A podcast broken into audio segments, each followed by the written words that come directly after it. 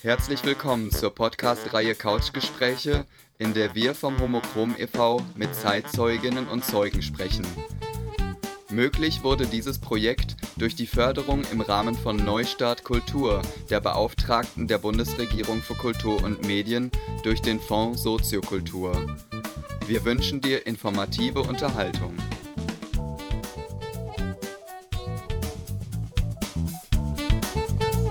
In Köln seit den 70ern.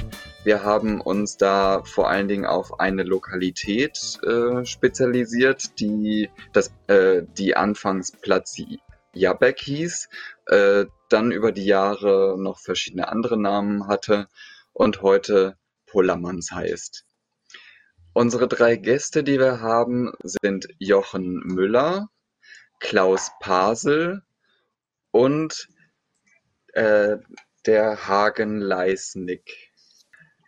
Gut, äh, soweit ist, glaube ich, alles klar. Ich hoffe, ihr habt euch mittlerweile eingeschaltet. Wir haben jetzt ein paar Minuten nach 14 Uhr, nach 16 Uhr. Und äh, als ersten Gast möchte ich den Jochen Müller hereinbitten. Jochen, hallo, bist du da? Ich bin da.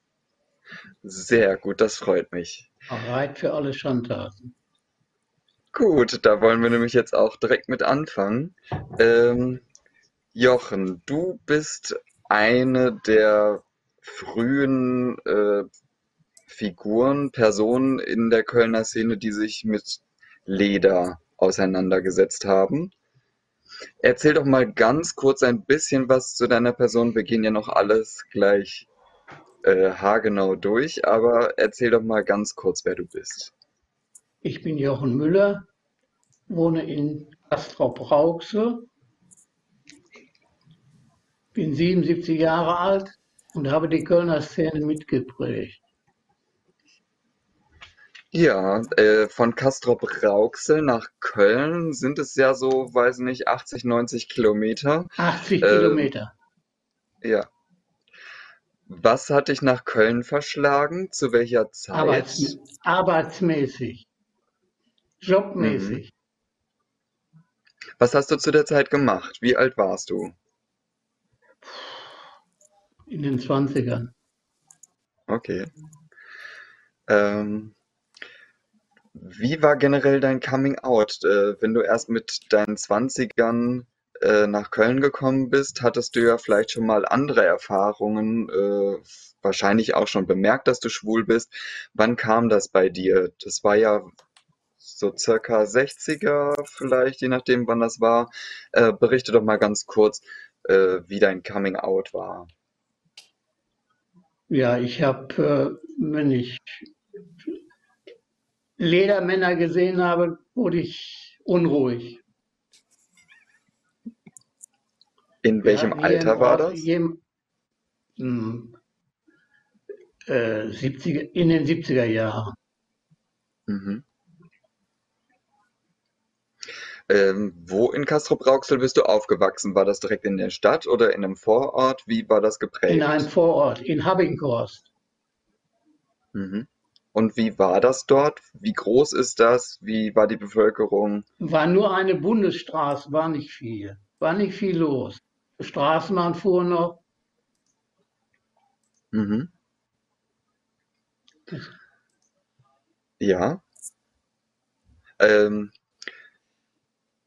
also es war. Wir hatten einen, einen, einen Doktor bei uns in der, im Ort und der mhm. hatte immer Leder an. Das hatte mich wahnsinnig gemacht.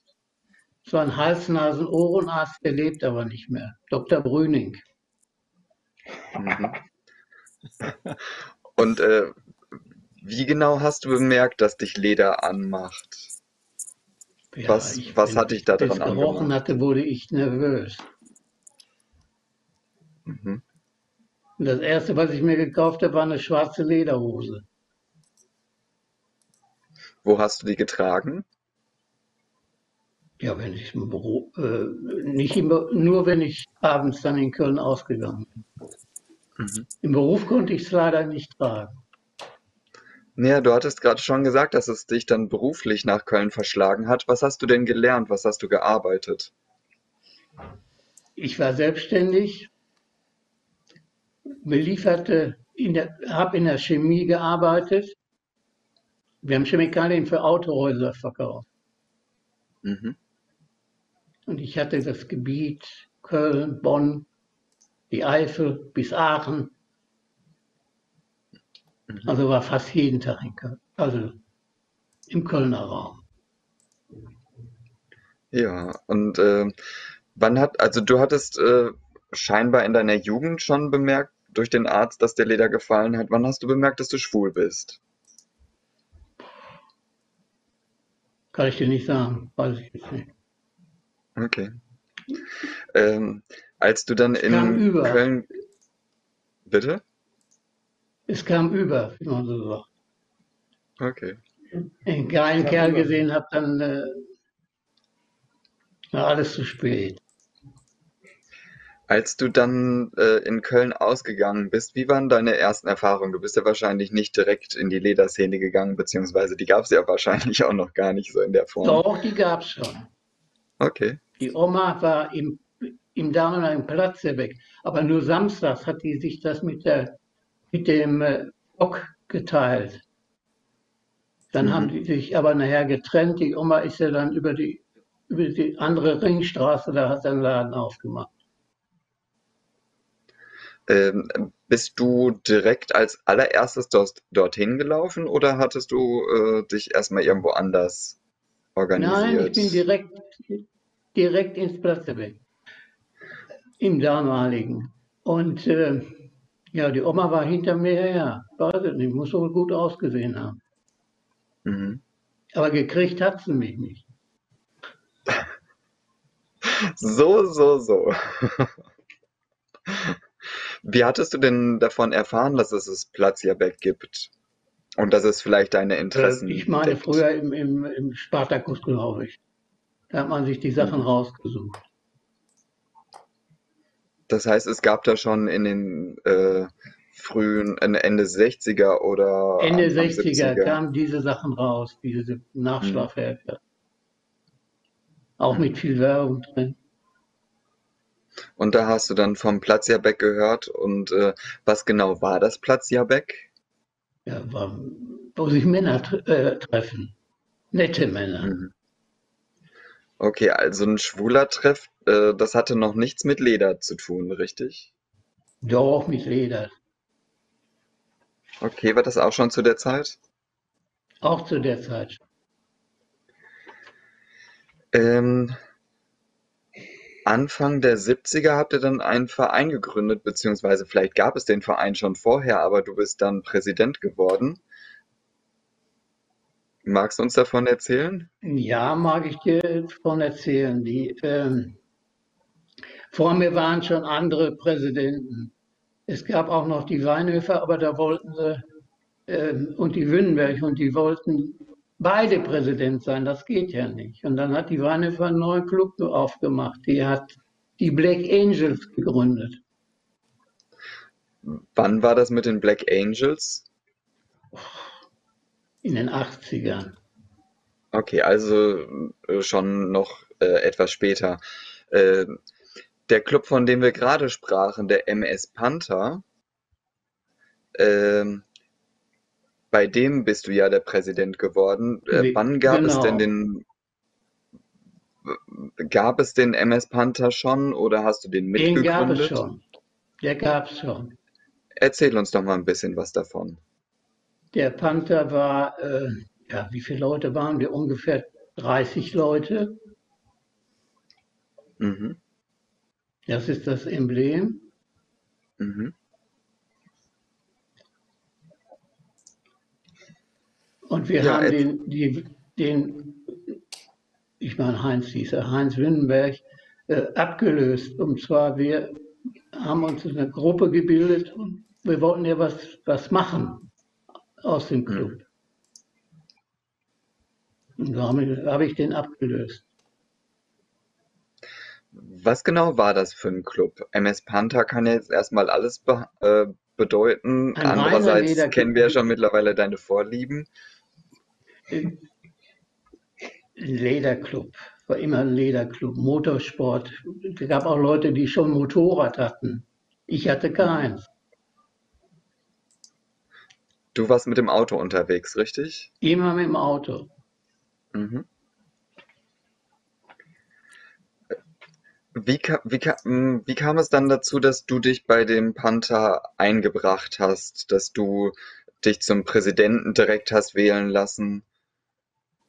Ich habe mich eingebracht, dass wir, wir haben, wir wollten ein, ein Treffen veranstalten, um das zu organisieren. Wir sind zu den Bieronkels gefahren. Früher wurde ja, ja schwul im Endeffekt, das kannten die ja noch gar nicht. Die mussten erstmal rangeführt werden. Aber wir hatten mhm. offene Ohren. Wir haben Mitgliederversammlung immer in der Casino-Gesellschaft abgehalten. Dort wurde dann auch, äh, haben wir auch unsere, unseren Kostümball auch Abgehalten. stattfinden lassen. Der Ewald war sehr, äh, für uns Schwule sehr angetan. Mhm. Der Besitzer oder Mieter. Äh, der, der Besitzer von was? Casino-Gesellschaft. Casino-Gesellschaft. Äh, was genau war das für eine Lokalität? Die lag hinter der, äh, der Römerstuben im Endeffekt. In diesem, äh, äh, da war dann auch später das Teddy-Treff drin, in diesem Schlauch. Da war auch die mhm. Casino-Gesellschaft. Die hat eine Kegelbahn gehabt, haben da auch ab und zu gekegelt. Und war das auch eine einschlägige Kneipe oder ja, war das gemischt? Er war uns nicht abgeneigt. Mhm. Aber der MS Panther hat sich hauptsächlich in der Kneipe Platzierbeck getroffen, richtig? Ja. Auch in den Römerstuben schon. Ah, okay. Zu, Die war schräg aha. gegenüber. Das heißt, ihr hattet gar kein Stammlokal? Äh, nein, nein. Mhm. Wir sind auch ins Pimpernel gegangen. Ach so. Ja, das Pimpernel, da. Mhm. Über das Pimpernel haben wir uns ja schon mal unterhalten in den Couchgesprächen. Das war die erste Diskothek in Köln. Ähm, die war am Rudolfplatz. Ähm, ansonsten sind die Lokalitäten, von denen du gesprochen hattest, eher äh, Richtung Matthiasstraße, äh, etwas südlich von der Altstadt. Richtig? Richtig? Und dann hat aber noch mal eins aufgemacht vor Kopf, wo die Straßenbahn, wo die Straßenbahn äh, dadurch rast, hätte ich bald gesagt. Ja, ich glaube, es gibt ein paar Stellen mehr, wo es Straßenbahnen in Köln gibt. Ähm, ja, aber noch ein bisschen... vom Platz der hin äh, raus, mhm. wenn du raus. Okay. Die, mhm. Da war auch noch ein Lokal. Ich komme okay. aber nicht mehr auf den Namen. Die hatte aber auch schon Gitter und, äh, und so kleine Spielarten konnte man da durchführen. Mhm. Ähm, wie genau wart ihr im MS Panther organisiert? Also es war ein Verein, äh, der bestand schon und dann. Ein eingetragener ähm, Verein. Mhm. Und haben am Wochenende hat man sich dann getroffen in Köln. Warum? Die kam ja von der Eifel bis äh, aus der Eifel, muss man sagen. Sogar aus dem Ruhrpott kamen die auch da alle hin. Das war der Treffpunkt. Mhm. Und ähm, was habt ihr dann alles gemacht? Weil ein Verein ohne Räumlichkeiten, ihr geht dann äh, in verschiedene Kneipen oder Lokalitäten, trefft euch. Ähm, ihr habt alle eine besondere Vorliebe. Wie geht ihr damit um? Wie äh, habt ihr das ausgelebt? Ja, jeder brauchte, meistens ist immer noch mal jeder, äh, noch mal, hat jemand Kurz zur Info, bei jemand mitgebracht. Nicht live, warum auch immer. Ich habe das jetzt starten. Ja, du kannst es ja vielleicht kurz ansprechen, dass wir zum Nachgang nochmal kommen. Wenn ich Freunde hatte, die habe ich auch mitgebracht. Mhm. Mhm. Ähm, ganz kurz zwischendurch, anscheinend äh, sind wir jetzt auch endlich auf Facebook Live. Ähm, schön, dass ihr dann dazugekommen seid. Äh, wir hoffen, dass ihr äh, jetzt langsam reinfindet. Wir haben uns schon mit dem ähm, Jochen ein bisschen unterhalten und er erzählt uns gerade vom MS Panther. Das ist ein äh, Lederclub, bei dem er auch als Präsident aktiv war. Ähm, also ihr habt euch dann in verschiedenen äh, Gastronomien getroffen. Ähm, wie habt ihr euch weiterhin ausgetauscht? Ähm, Wir haben ihr... ein Infoblatt rausgebracht. Mhm. Da stand dann immer drin, wo die Treffen waren, wo man hinfahren wollte, dass sich Leute zusammentaten. Wir sind in die Schweiz gefahren, nach Zürich, Mhm. Nach London sind wir auch mal. Amerika sind wir gewesen. Ja, da kommen wir gleich nochmal drauf. Mhm. Ähm, wenn man Leder hört, äh, denkt man zumindest heutzutage auch an Fetisch, an Sexualität. Das klingt jetzt gerade noch nicht so, als würde das im, hätte das im, Vorsch äh, im Vordergrund gestanden. Ähm, oder hast du uns da jetzt noch etwas nicht erzählt? Kam es auch zu Sex schon zu der frühen Zeit? Ja, sicher. Entweder mochte man jemand oder man mochte ihn nicht. Okay, ja. Aber das war nicht so, dass die Lokalitäten wie das Platzia Beck oder so einen Darkroom hatten, wie man das heute äh, sich vorstellt, wo man dann mal eben verschwinden konnte, oder? Ja, man ging zu uns. Wer kein Darkroom hatte oder keine Spielwiese, äh, da ging man dann eben auf die Toilette. Ja. Ähm, der MS Panther ähm, hatte sich ja dann auch äh, als Pionier der Szene in Köln äh, in verschiedene Bereiche engagiert. Möchtest du uns davon erzählen? Ja, wir haben einen Förderverein gegründet. Das war aber mhm. damals, wie das mit dem AIDS rauskam. Ähm, oh. Ihr habt aber auch Seminare gegeben und einen. Äh, Im Bergisch Gladbach damals, das erste. Zu welcher Zeit war das? Und was habt ihr da äh, für Anfang der 80er Jahre, da ist über HIV gesprochen worden, okay, überhaupt über die Lederszene, was die anderen vielleicht äh, aus anderen Clubs äh, anders machten. Vielleicht konnte man das gebrauchen. Mhm. Ähm, wenn du sagst, das war in den 80ern, dann hattest du von 70 bis in die 80er rein die Präsidentschaft. Das heißt, da waren zehn Jahre lang, ähm, bevor ihr die Seminare. Da Bitte? war die Seminare, wir haben nur eins veranstaltet. Mhm. Damals im Bergisch Gladbach. Okay. Ähm, aber bis dahin waren äh, gute zehn Jahre, äh, in der du der, der, Präsident vom MS Panther warst. Ähm,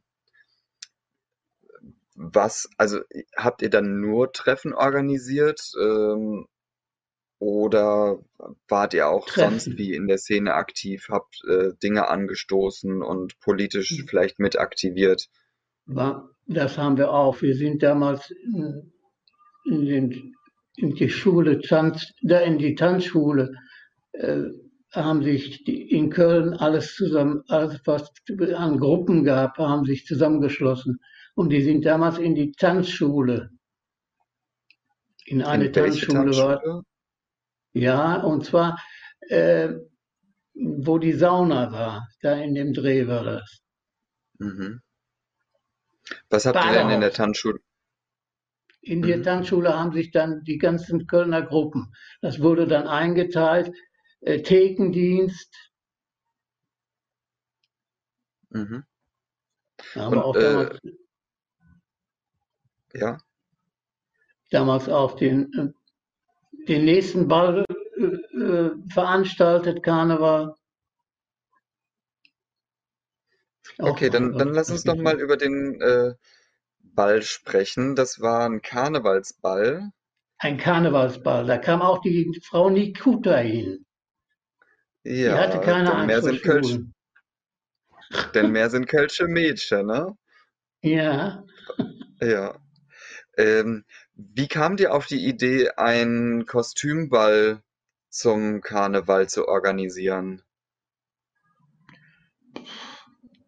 ja, die anderen äh, Clubs veranstalteten ja auch so was ähnliches, Sommerball, Herbstball oder so. Und dann haben wir gesagt, wir machen mal einen Kostümball. Da wollten wir aber kein Leder sehen. Oh, Mhm. Sissi ist da drauf. Die Colors ist da drauf. Sagt dir das was? Nee, Die Colors nicht? Oh, Ja, ich naja, ich muss ja zugeben, dass ich äh, ungefähr erst zu dieser Zeit geboren wurde. Ähm, deswegen sind mir die Personen nicht so präsent. Ja, ich weiß, ob, ob der Siegfried noch äh, lebt, weiß ich nicht. Und die Callas war ein Steuerberater. Mhm. Der war für unsere Finanzen im Endeffekt zuständig. Beim EV musste er eine, was abgeben. An diesem, Ja. du willst ja schon den Ball wissen. Der Ball äh, war Genau. auf, an dem Tag, äh, fand immer an, an Karne, Karnevalssamstag statt. Und äh, da wollten wir aber kein Lieder sehen. Da hat mal einer gesagt, ja, Harnes und so weiter ist ja auch eine, äh, eine Verkleidung für ihn. Mhm. Und da habe ich gesagt, das wollen wir nicht hier nicht sehen. Ich sage, kannst du ein Kleid kommen?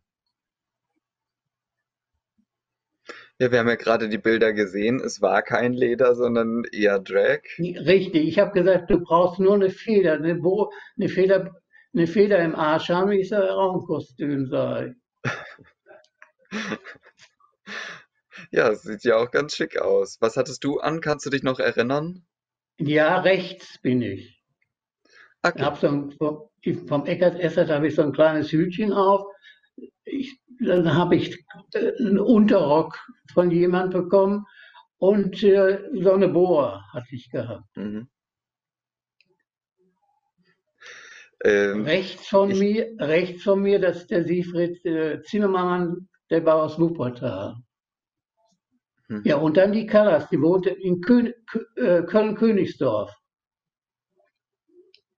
Steuerberater.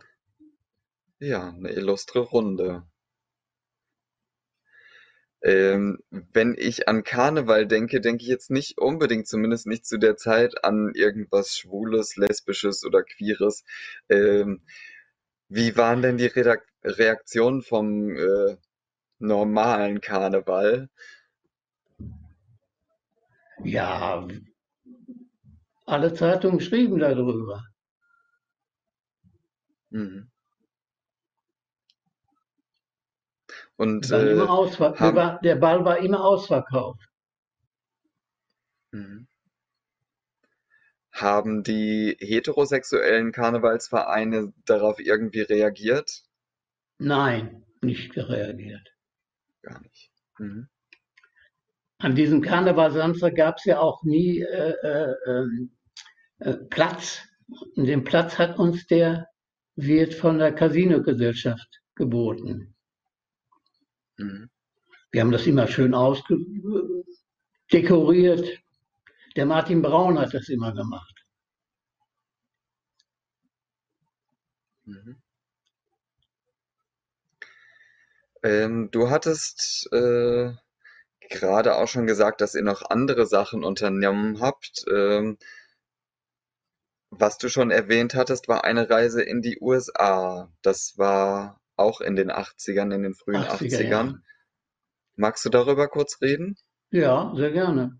New York, Chicago, Seattle, San Francisco, Los Angeles, Phoenix.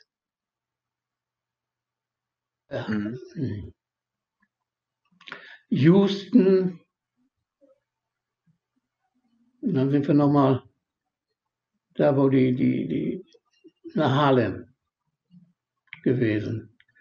In 30 Tagen haben wir das erlebt. Wunderbare Zeit.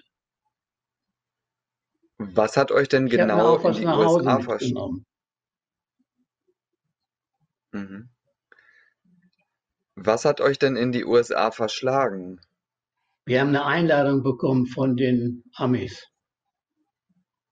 Von den Amis bedeutet von Lederclubs, mit Von denen ihr befreundet mit wart, richtig? Lederclubs, genau mit denen wir befreundet waren, über die damalige, unser ähm, Zusammenschluss in Europa. Da hat man sich ausgetauscht. Mhm. Die waren Okay, alle darauf sollten wir gleich noch, Ja, ja, darauf die, sollten wir gleich noch, ah, sprich.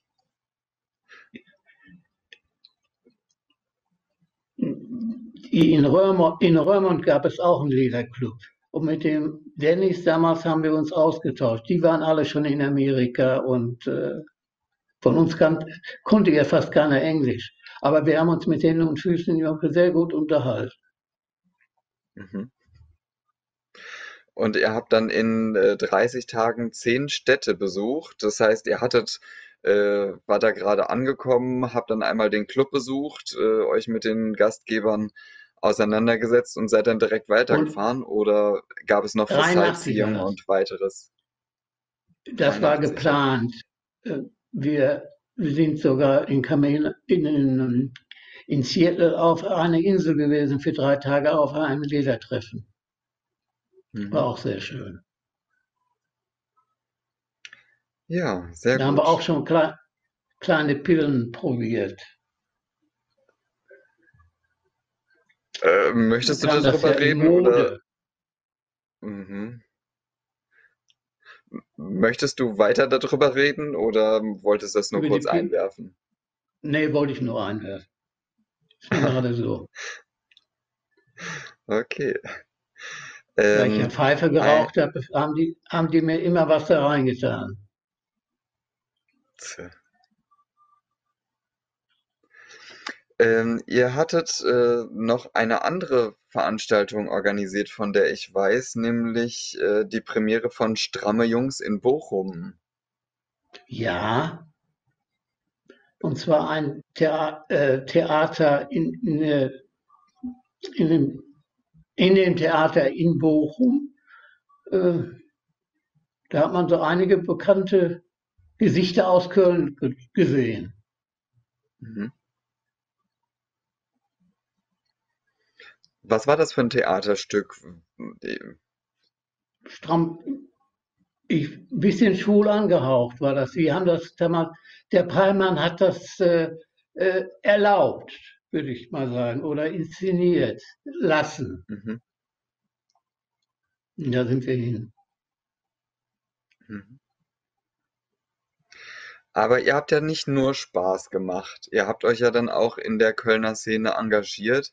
Ähm, zum Beispiel habt ihr das Sozialwerk gegründet. Was war denn das? Ja, das war für Leute, die äh, sehr wenig Geld hatten oder beziehungsweise HIV und so weiter, wenn sie aus ihrer Wohnung raus, äh, also unser Verdienst aus den, aus den Veranstaltungen, die haben wir alle in das Sozialwerk gesteckt.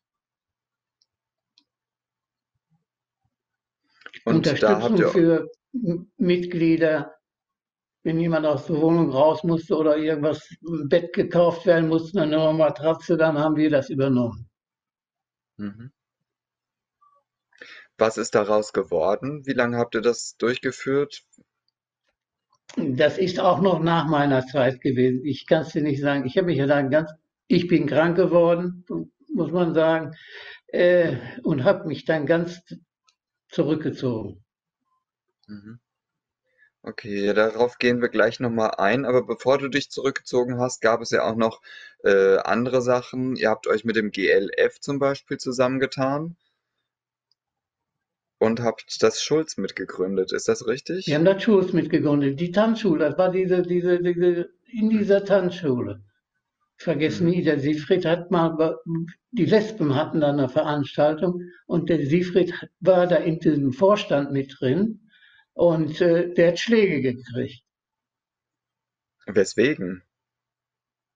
Ja, die Lesben wurden aufmüpfig. Und dann ein Mann da drin, hinter der Theke. Und das hat einfach zu Gewalt geführt? Ja, ein bisschen Gewalt. Der hat Schläge gekriegt. Und dann haben wir uns, äh, der Rainer Jacho hat das damals äh, mit inszeniert, dass wir überhaupt alle zusammenkamen. Das war ganz schlimm. Inwiefern war das schlimm? Ähm, weil ich weiß, dass zumindest ja auch in der AIDS-Krise die Lesben sich sehr gut eigentlich mit den Schwulen verstanden haben und sich für die eingesetzt haben. Warum gab es damals Krach? Krach gab es da, äh, wie gesagt, dass ein Mann, wie, wenn die Lesben da ihren, äh, ein Mann an der Theke war. Und der Siegfried war auch in diesem Vorstand vom, ähm, vom Schulz. Also es ging eigentlich eher darum, dass die Lesben in ihrem Schutzraum äh, genau. bedrängt Alleine waren sein von einem Mann. Mhm. Okay, das verstehe ich sehr Und gut. dann noch vom Lederkerl, mein Gott. Das heißt, er hat dann auch in Leder hinter dem Tresen bedient. Hinter der Theke gestanden. Mhm. Ähm, du hast dich bis äh, in die 80er hinein beim MS Panther eingesetzt. Das war bis 82, richtig? Länger, bis in die 90er Jahre. Ah, okay. Mhm. Ich habe dann, Ähm, ich war von 80 bis 90 ungefähr Präsident. okay. Ähm, warum hast du dann äh, dich dann doch da rausgezogen? Du hattest es gerade kurz Ich wurde sehr krank. Ich hatte, Mhm. heute würde man sagen, Burnout. Mhm. Ich wollte das gar nicht wahrhaben, dass ich HIV-positiv war. Und bin dann in die Kur gekommen, dreimal in die Kur an die Ostsee. Und da hat man mich aufgebaut im Endeffekt. Mhm. Ähm, Aber Leder habe ich nicht aufgegeben. Ich habe das hier von, von, von, Castro, von Henrichenburg aus angeleiert. Dann gab es ja die, die blauen Seiten und da konnte man ja sehr schön Kontakt aufnehmen. äh, naja, die kam ja dann erstmal äh, noch ein bisschen später, äh, in den 90ern, in den früheren 90ern, als dann die HIV-Krise äh, und die AIDS-Krise äh, auch, nehme ich mal an, in eurem Verein die Mitglieder ein bisschen dezimiert haben, leider. Ähm, habt Ja. ihr euch dann in diesem Bereich auch eingesetzt, richtig? Richtig. Erzähl mal. Dickere Kondome wurden in der Schweiz mh, von den MSC äh, Loge, die hatten jemand, der da Gummi herstellte und die haben festgestellt, dass man mit diesen normalen äh, äh, Gummis nichts machen konnte. Und dann haben die stärkere hergestellt. Und davon haben wir jede Menge übernommen und auch verteilt in Köln in der Szene. Mhm. Ähm, kosten, kostenlos. Äh, damals gab es ja äh, noch nicht direkt die AIDS-Hilfe, die musste ja auch erst nochmal gegründet werden äh, in den 80ern. Ähm, habt ihr euch da auch mit engagiert? Ja, wie gesagt, mit Mitteln. Mhm. Gleitgel, äh, äh, Gummis. Und bei der Gründung des, der AIDS-Hilfe Köln, habt ihr euch da engagiert? Ja, auch engagiert. Ich habe mit dem Rainer wir sehr viel gemacht. Der Rainer war ja auch bei uns Mitglied im Club mit seinem Freund Helmut. Ich Mhm. weiß noch, ich habe irgendwo mal so eine, so eine Nadel im, im Rathaus, glaube ich, bekommen. Mhm. Ähm, Anfang der 90er, äh, als es dann auch äh, mehr Aufklärung gab, Ja, gab es wir dann haben auch eine auf, Broschüre mit übernommen aus Zürich. In großen Mengen haben wir die verteilt. ähm, so wie ich das mitgekriegt habe, habt ihr die AIDS-Broschüre aber nicht nur übernommen, sondern auch mit federführend entwickelt. Ist das richtig? Entwickelt und auch äh, Bilder zugebracht. Da ist es ja Silversexuelle Ledermänner. Das kannte man ja noch gar nicht. Mhm. Erzähl uns ein bisschen was davon.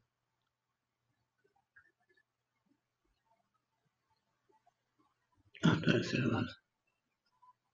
Ja, wie gesagt, eine Aufklärungsschrift äh, für viele Leute, auch sehr viel. Alle deutschen Clubs haben das dann nachher übernommen. Zu der Zeit war es ja sicherlich nicht einfach, äh, so offensiv über Sexualität zu reden äh, und gerade auch in Aufklärungsbroschüren äh, darauf hinzuweisen, dass man ja weiterhin auch sexuell aktiv sein möchte, sich aber deswegen äh, schützen soll. Ähm, wie, wie seid ihr damit umgegangen, so aggressiv oder nein, offensiv äh, darüber zu reden? Äh, wir sehen hier, die Deutsche AIDS-Hilfe hat sich mit eingebracht, ähm, aber ich weiß zumindest, dass von offizielleren Stellen das ein bisschen schwieriger war, so offen über schwule Sexualität zu reden. Ja, ist schon richtig. Ähm, möchtest du uns ein bisschen was dazu erzählen? Was möchtest du wissen? Äh, ja, wie war der Umgang mit Behörden? Da war, wie gesagt, die Deutsche AIDS-Hilfe. Ähm, es gab ja auch damals schon die BZGA, die Bundeszentrale für Aufklärung. Auch in Köln, die Ähm, wie hat die denn dazu gestanden oder die Politik, wie hat die dazu gestanden? Die haben das sehr gut aufgenommen im Endeffekt. Mhm. Dann sind ja auch äh, von der AIDS-Hilfe äh, Seminare oder beziehungsweise man hat sich in Hattingen getroffen in so einem Gewerkschaftshaus, wie man damit umgeht, wie man Mhm.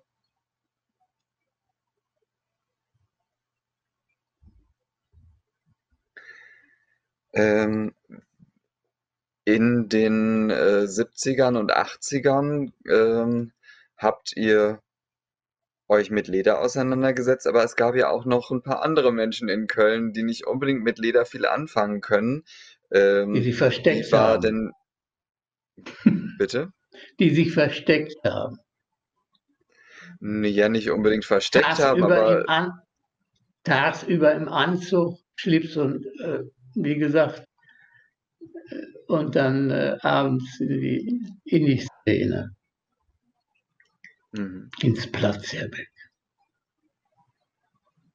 Ja, aber es gab ja auch noch äh, Leute, die mit Leder nichts anfangen können. Äh, die vielleicht gemeinhin als Modehuschen oder so äh, bezeichnet Richtig. wurden. Ähm, die normalen Schwulen, die nichts damit zu tun hatten. Wie war denn der Austausch mit denen? Ja, da haben wir uns, wie gesagt, im, im Schulz getroffen. Äh, mit allen äh, bunt gemischt, mit, äh, mit Poppern alle, und. Alle Schulen, Vereine, äh, haben sich da, wie gesagt, der Rainer Jero hat das angeleiert damals. Mhm. Und es war auch sehr friedlich. Da gab es keine Auseinandersetzungen. Nein, gab es keine. Nein. Sehr gut. Mhm. Ähm, der, wie sah denn das überhaupt mit dem Leder aus? Ähm, wo habt ihr das herbekommen? Ähm, wie habt ihr das zusammengestellt? Hattet ihr da irgendwelche Vorbilder, irgendwelche, ähm, wie, wie haben sich eure Vorlieben dargestellt? Ich habe zum Beispiel Chefs, da sind wir damals nach Amsterdam gefahren. Äh, hm. um, in Köln konnte das keiner nachbauen. Im Endeffekt, da gab es noch gar keinen Lederschneider. Und dann hat die Foxschläger damals einen Lederladen dann aufgemacht in der Matthiasstraße. Aber wie gesagt, meine ersten Chefs, die gibt es noch, äh, die haben wir in bauen lassen. Mit drei Mann sind wir nach Amsterdam gefahren und haben zwei Anproben gehabt. Die haben damals schon viel Geld gekostet. Naja, Maßanfertigung. Äh, Ja, halt- Kosten eben. Ja, und der Schneider war gut. Also das musste ja ein guter Schneider sein. Der hatte sehr gutes Modell. Also der Rob in Amsterdam. Ich weiß nicht, ob dir das was sagt. Ja, ja, äh, ich meine, mittlerweile ist das ja Das eine größere, Interna ja, größere Der Laden es heute internationale. noch. Ähm, wie habt ihr denn zu Tom of Finland gestanden? Der hat ja das. Äh, Ich habe da Bild der Mas- Verbindung zu gehabt. Ich hatte Freunde in äh, Kopenhagen und die haben das. Wir haben ja Bilder teilweise, äh, durften wir mitverwenden. mhm. äh, hat denn das äh, euer Männlichkeitsbild geprägt? Ja. Et- Ja. Was, wa- was hat euch an Männlichkeit überhaupt gefallen? Alles im Endeffekt. Wurde angehimmelt. Mhm. Äh, man hörte gerade schon mal ein paar Geräusche im Hintergrund. Äh, Ja, du muss, den bist Klaus, ganz. muss den Klaus mal fragen, was da passiert ist. Ich Weiß habe ich ihn nicht. äh, vom Stream rausgenommen, den Klaus. Mhm.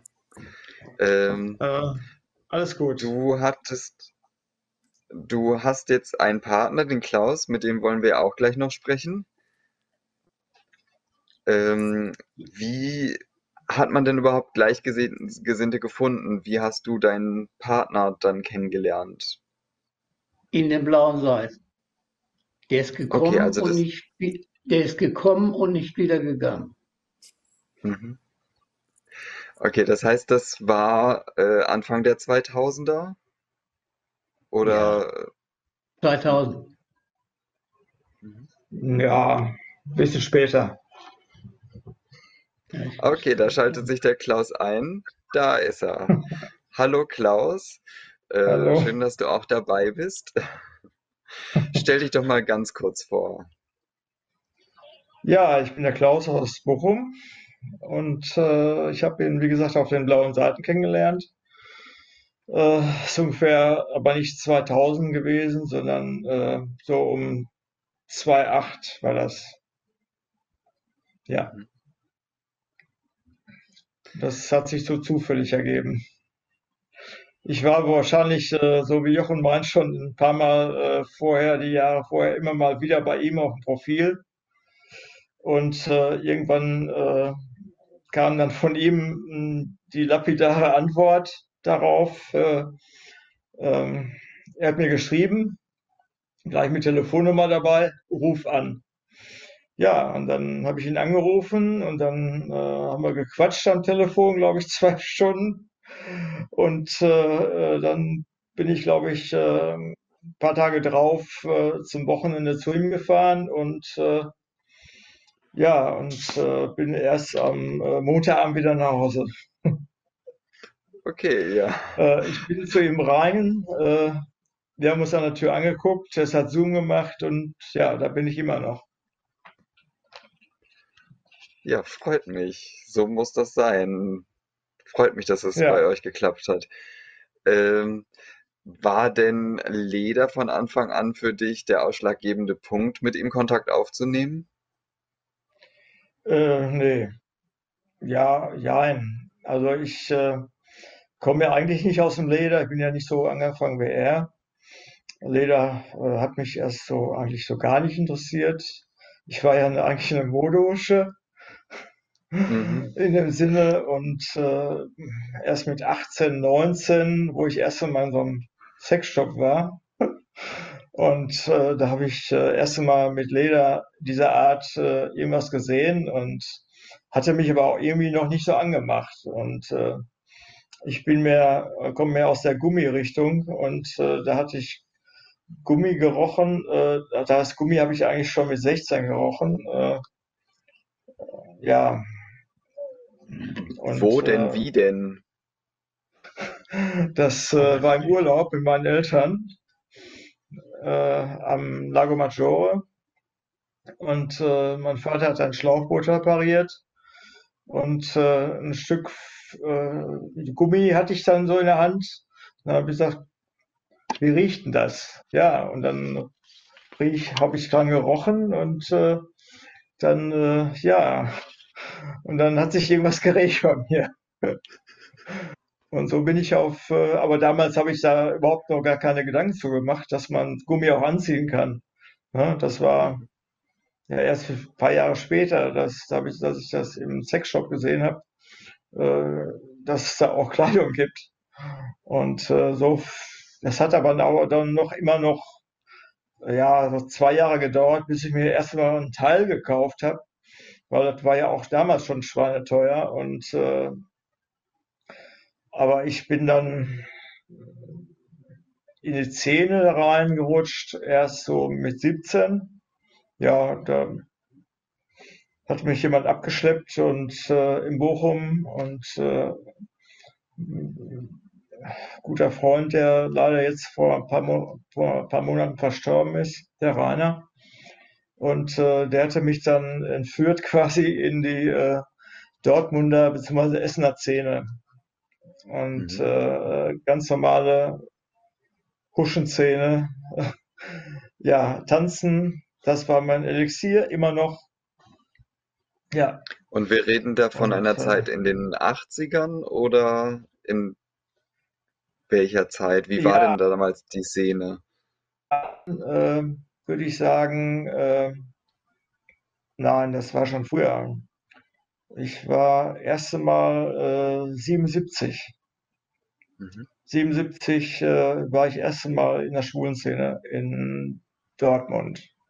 Das war das City und äh, schräg gegenüber gab es das Chagall und äh, äh, dann gab es ums Eck gab's das Pimperne, gab's. dann gab es äh, zwei, drei Jahre später äh, hat dann ein Stückchen weiter äh, das, der Zirkus aufgemacht. Das war nachher jetzt der letzte Club, der da drin war.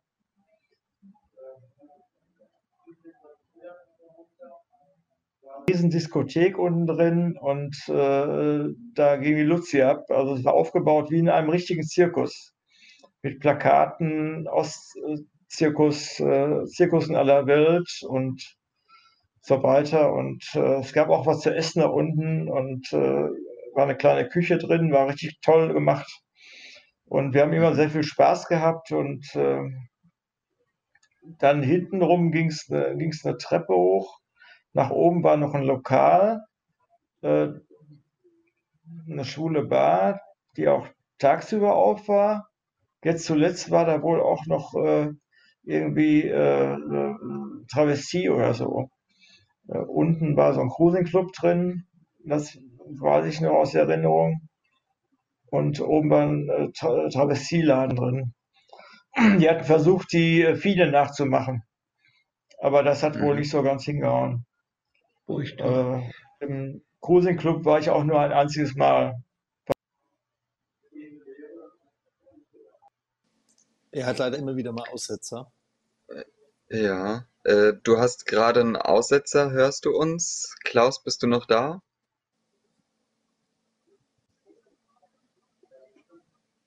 Hm, der Klaus ist gerade verschwunden. Dann äh, würde ich jetzt einfach mal sagen, dass ich äh, mal mit dem Hagen weiterrede.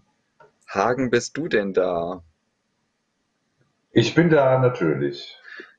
Sehr gut. Hallo Hagen. Ähm, Hallo. Ha. ähm, stell dich mal ganz kurz vor, wo sehen wir dich gerade? Wer bist du? Was machst du? Ja, ich sitze hier in dem Platzjabeck Hans Boners Pullermanns ähm, vor, der, vor der Außenfassade im Prinzip. sieht man hier hinter mir, ähm, so sah das mal von außen aus, bevor die schlimme Swingerclub-Verkleidung da drauf gekommen ist. Da sieht man über der Tür auf dem Bild auch noch die alte Außenwerbung, die mittlerweile hier im Darkroom hängt.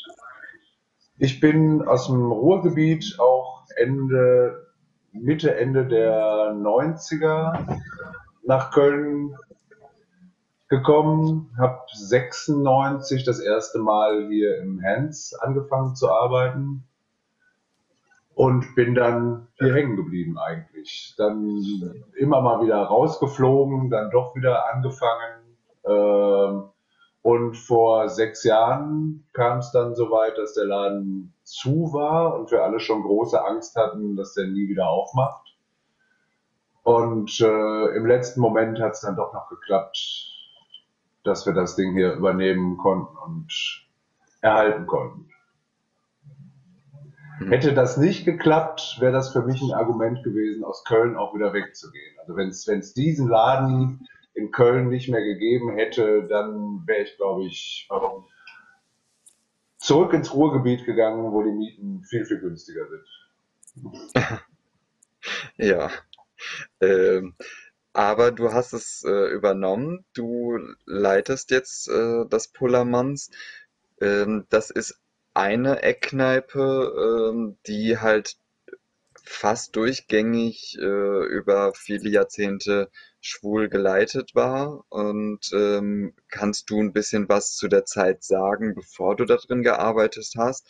Äh, das Platzerbeck gab es ja seit 72 ungefähr an dieser Stelle. Habe ich so gehört, ja. Ähm, ich habe auch Nur zur Info, Klaus immer noch zum Glück Gäste, die das Platzjahrbeck noch kennen und die mir ab und zu mal ein bisschen erzählen, so hier stand mal eine Bank und, und da hat der Biolek immer gesessen, wenn er hier war und äh, ein paar Geschichten höre ich dann. Ähm, habe schon das Gefühl, dass ich da eine ganze Menge verpasst habe von 72 bis 97. Also, ja, Aber den, ja den äh, Lederclub, den habe ich auch noch mitbekommen, die, den MSC, die waren auch in den 90ern, waren die hier noch sehr regelmäßig vertreten. Und da natürlich noch mit im vollen Ornat mit Lederjacke und den, den klassischen Lederkappen mit Silberketten drauf, wie man, wie man sich's vorstellt. Mhm. Ähm, du hattest dann ab den äh, ab 96 oder so ähnlich äh, dann im Hans gearbeitet. Was hattest du dann für einen Kontakt mit diesen Gruppen? Äh, ich, ich persönlich äh, hatte eigentlich auch mit Leder nicht wirklich eine Verbindung. Aber es war mhm. einfach in der Zeit so, dass man in solchen Lokalen diese Klamotten trug. Ich weiß nicht, vielleicht ähm, lag das daran, ähm, dass man auch nochmal so deutlich ein Zeichen setzen wollte, ja, ich mache jetzt den Schritt, ich will, ich will jetzt dazugehören. Ähm, was ja dann später äh, immer weniger nötig war, weil eben die Gesellschaft offener wurde und äh, man sich gar nicht mehr so abgrenzen musste. Und dadurch ist natürlich auch diese, diese Sex-Szene, Cruising-Szene ähm, offener geworden und äh, heute verkehren hier Leute in normaler Straßenkleidung, in Gummi, in Leder ähm, und wenn einer ein, ein Kleid anhat, ähm, dann ist das sein Fetisch, das gehört dann auch hier rein. So. Solange man den noch als wenn Mann erkennen kann. Okay, also bei euch kommen keine Frauen rein. Nein, nein. Oder habt ihr auch Frauentage? Nein, absolut nein. Äh, wird, wird manchmal zum schwierigen Diskussionspunkt. Also ich, ich da gab es schon mal Situationen, äh, wo zum Beispiel jemand äh, rein wollte, der aber so offensichtlich als Frau zurechtgemacht war und als Frau auch toll aussah, ähm, aber es ist natürlich klar, ähm, wenn derjenige, diejenige dann hier drin ist, beeinflusst das alle anderen äh, und, und hemmt die anderen natürlich auch, weil man eben in Gegenwart einer Frau nicht so locker vor der Theke sich auszieht, Sex macht, wie man das tun würde, wenn man einfach unter Männern ist. Hm. Eine, eine äh, Begebenheit gab es mal, ähm, und zwar hatten wir hier eine Veranstaltung von dem, von dem heutigen Kölner Fetischverein, von, vom Rhein Fetisch. Ähm, die hatten ein Mitglied, was sich vor vielen, vielen Jahren entschlossen hat, äh, eine Frau zu sein. Und die wollte jetzt, äh, weil sie ja Mitglied in, der, in, der, äh, in, dem, in dem Verein ist, wollte die natürlich auch hier rein. Musste ich leider Nein sagen. Das heißt aber nicht, dass ich Transgender nicht akzeptiere. Das heißt das genaue Gegenteil. Äh, ich nehme das sehr, sehr ernst und das ist für mich auch in Ordnung. Sie ist für mich selbstverständlich eine Frau. Ne? Und deshalb kann ich sie leider nicht reinlassen. Würde ich jetzt sagen, naja, du warst ja früher mal ein Mann, dann komm mal ruhig rein. Dann würde ich auch das Transgendertum eigentlich nicht ernst nehmen. Und äh, du konntest äh, aber nicht mal eine Ausnahme machen, weil du an all dein anderes Publikum gedacht hast oder äh, wenn, wenn das doch äh, eine Veranstaltung vielleicht von dem äh, Verein war, hätte man doch vielleicht eine Ausnahme machen können. Es war keine geschlossene Veranstaltung. Mhm. Es war keine geschlossene Veranstaltung, war also auch für meine anderen Gäste selbstverständlich zugänglich. Ähm, und das soll ja ein Prinzip sein, auf das sich auch meine Gäste verlassen können. Dass nicht plötzlich eine Frau neben ihnen steht, während sie sich frei und, und äh, äh, ähm, ja, Stichwort Schutzraum, frei und, und beschützt fühlen. Mhm. Äh, du hattest gerade davon gesprochen, dass es äh, Menschen aller möglicher äh, Dresscodes bei euch gibt. Du hast auch einen ganz besonderen Dresscode, wenn du äh, bei dir im Laden bist. Wie sieht der aus? Ähm, also wenn, wenn ich bei mir im Laden bin, habe ich im Normalfall eigentlich gar nichts an. Weil ich zu Hause, wo ich mich äh, äh frei fühle, brauche ich keine Sachen. Und hier im Laden brauche ich keine Sachen und auch niemand anders braucht, sondern also Kleidung ist hier im Laden selbstverständlich optional. So wie man kein Leder mehr anhaben muss, um hier reinzukommen, muss man eigentlich gar nichts anhaben oder was immer man möchte. Ähm, das ist ganz anders entstanden. Äh, ich habe ich hab das gar nicht so geplant. Das war irgendwann mal äh, zum CSD. Ich habe hier vorbereitet, äh, habe hab den Laden klar gemacht, ähm, hatte natürlich nichts an, wofür, ne? und hatte aber eigentlich den Plan, wenn's, wenn ich gleich aufmache, dann ziehe ich mir natürlich was an. Dann wurde es ein bisschen hektisch, der Laden wurde viel schneller voll, als ich gedacht hatte. Und dann musste ich hier was machen und da was machen und hatte einfach keine Zeit und hatte aber immer noch nichts an. Hab dann aber gemerkt, dass eigentlich damit niemand ein Problem hatte. Im, im Gegenteil, dass, das, dass die Leute das eigentlich ganz cool fanden und dass auch sofort äh, Leute das nachgemacht haben und gesagt haben, wenn der das kann, dann kann ich das auch. Das fand ich natürlich einen sehr positiven Aspekt und äh, deshalb ist meine normale Standardkleidung eben keine.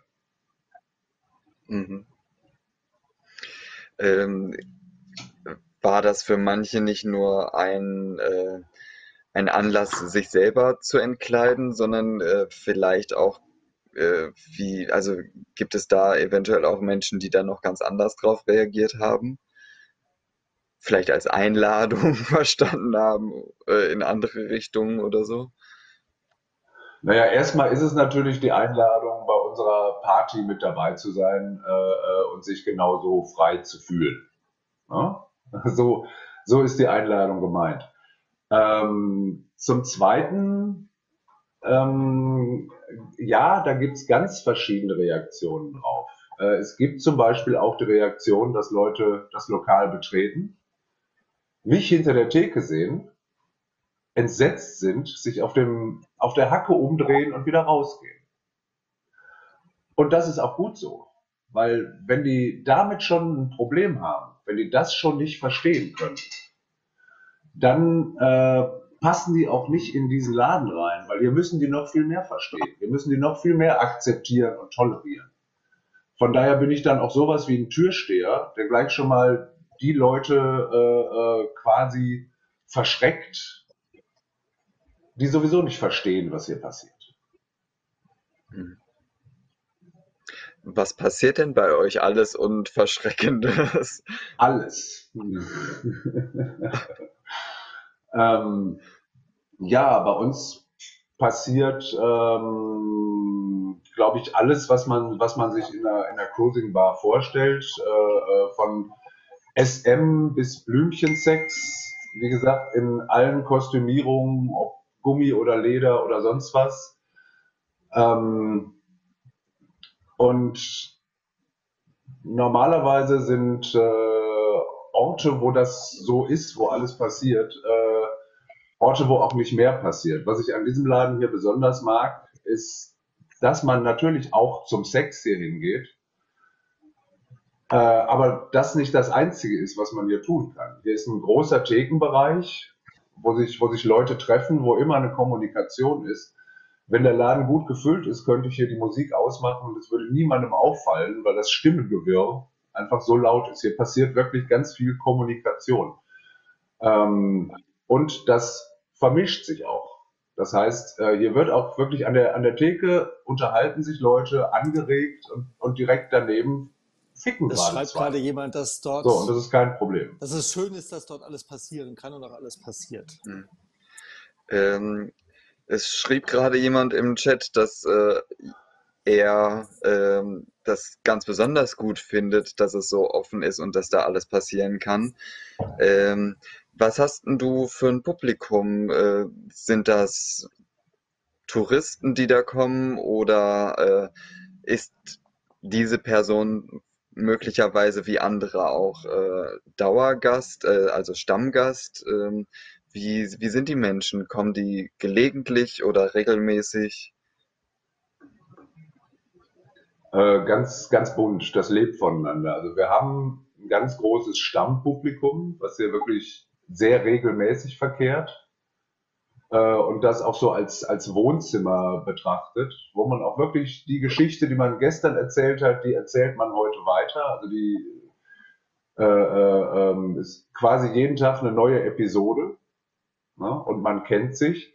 Aber natürlich haben wir auch jede Menge Touristen, ähm, die sich freuen, wenn sie hier ein volles Lokal sehen. Und meine Stammgäste freuen sich natürlich auch, wenn neue Gesichter dazukommen, die man noch nicht kennt. Mhm.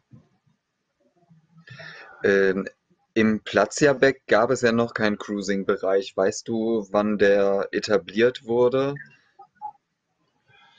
Das weiß ich nicht genau. Ich höre Geschichten, dass wohl im alten Platzjahrbeck sogar ein Billardtisch gestanden haben soll, da wo heute der Darkroom ist. Da gab es auch äh, bis vor, lass mich kurz überlegen, bis vor zehn Jahren ungefähr, gab es da hinten noch eine große Theke. Die ist irgendwann weggerissen worden, äh, aber in den 90ern war das da hinten hauptsächlich Thekenraum. Äh, da kamen irgendwann, als der Billardtisch weg war, kamen ein paar Tarnnetze dazu, wo man sich dann so ein bisschen, wo man hinterherlaufen kann, wo also Cruising eigentlich angefangen hat. Das wurde dann irgendwann durch Bretterwände ersetzt. Ähm, ja, ist mehrfach umgestaltet worden. Und heute finde ich eigentlich äh, äh, gut gelöst, ohne die große Theke da hinten. Das heißt, der ganze, ganze hintere Bereich äh, bietet Möglichkeiten zum Cruisen, zum Rumlaufen, zum äh, Beschnuppern. Mhm. Äh, dadurch, dass dort auch äh, mittlerweile Sex stattfindet, äh, gab es ja äh,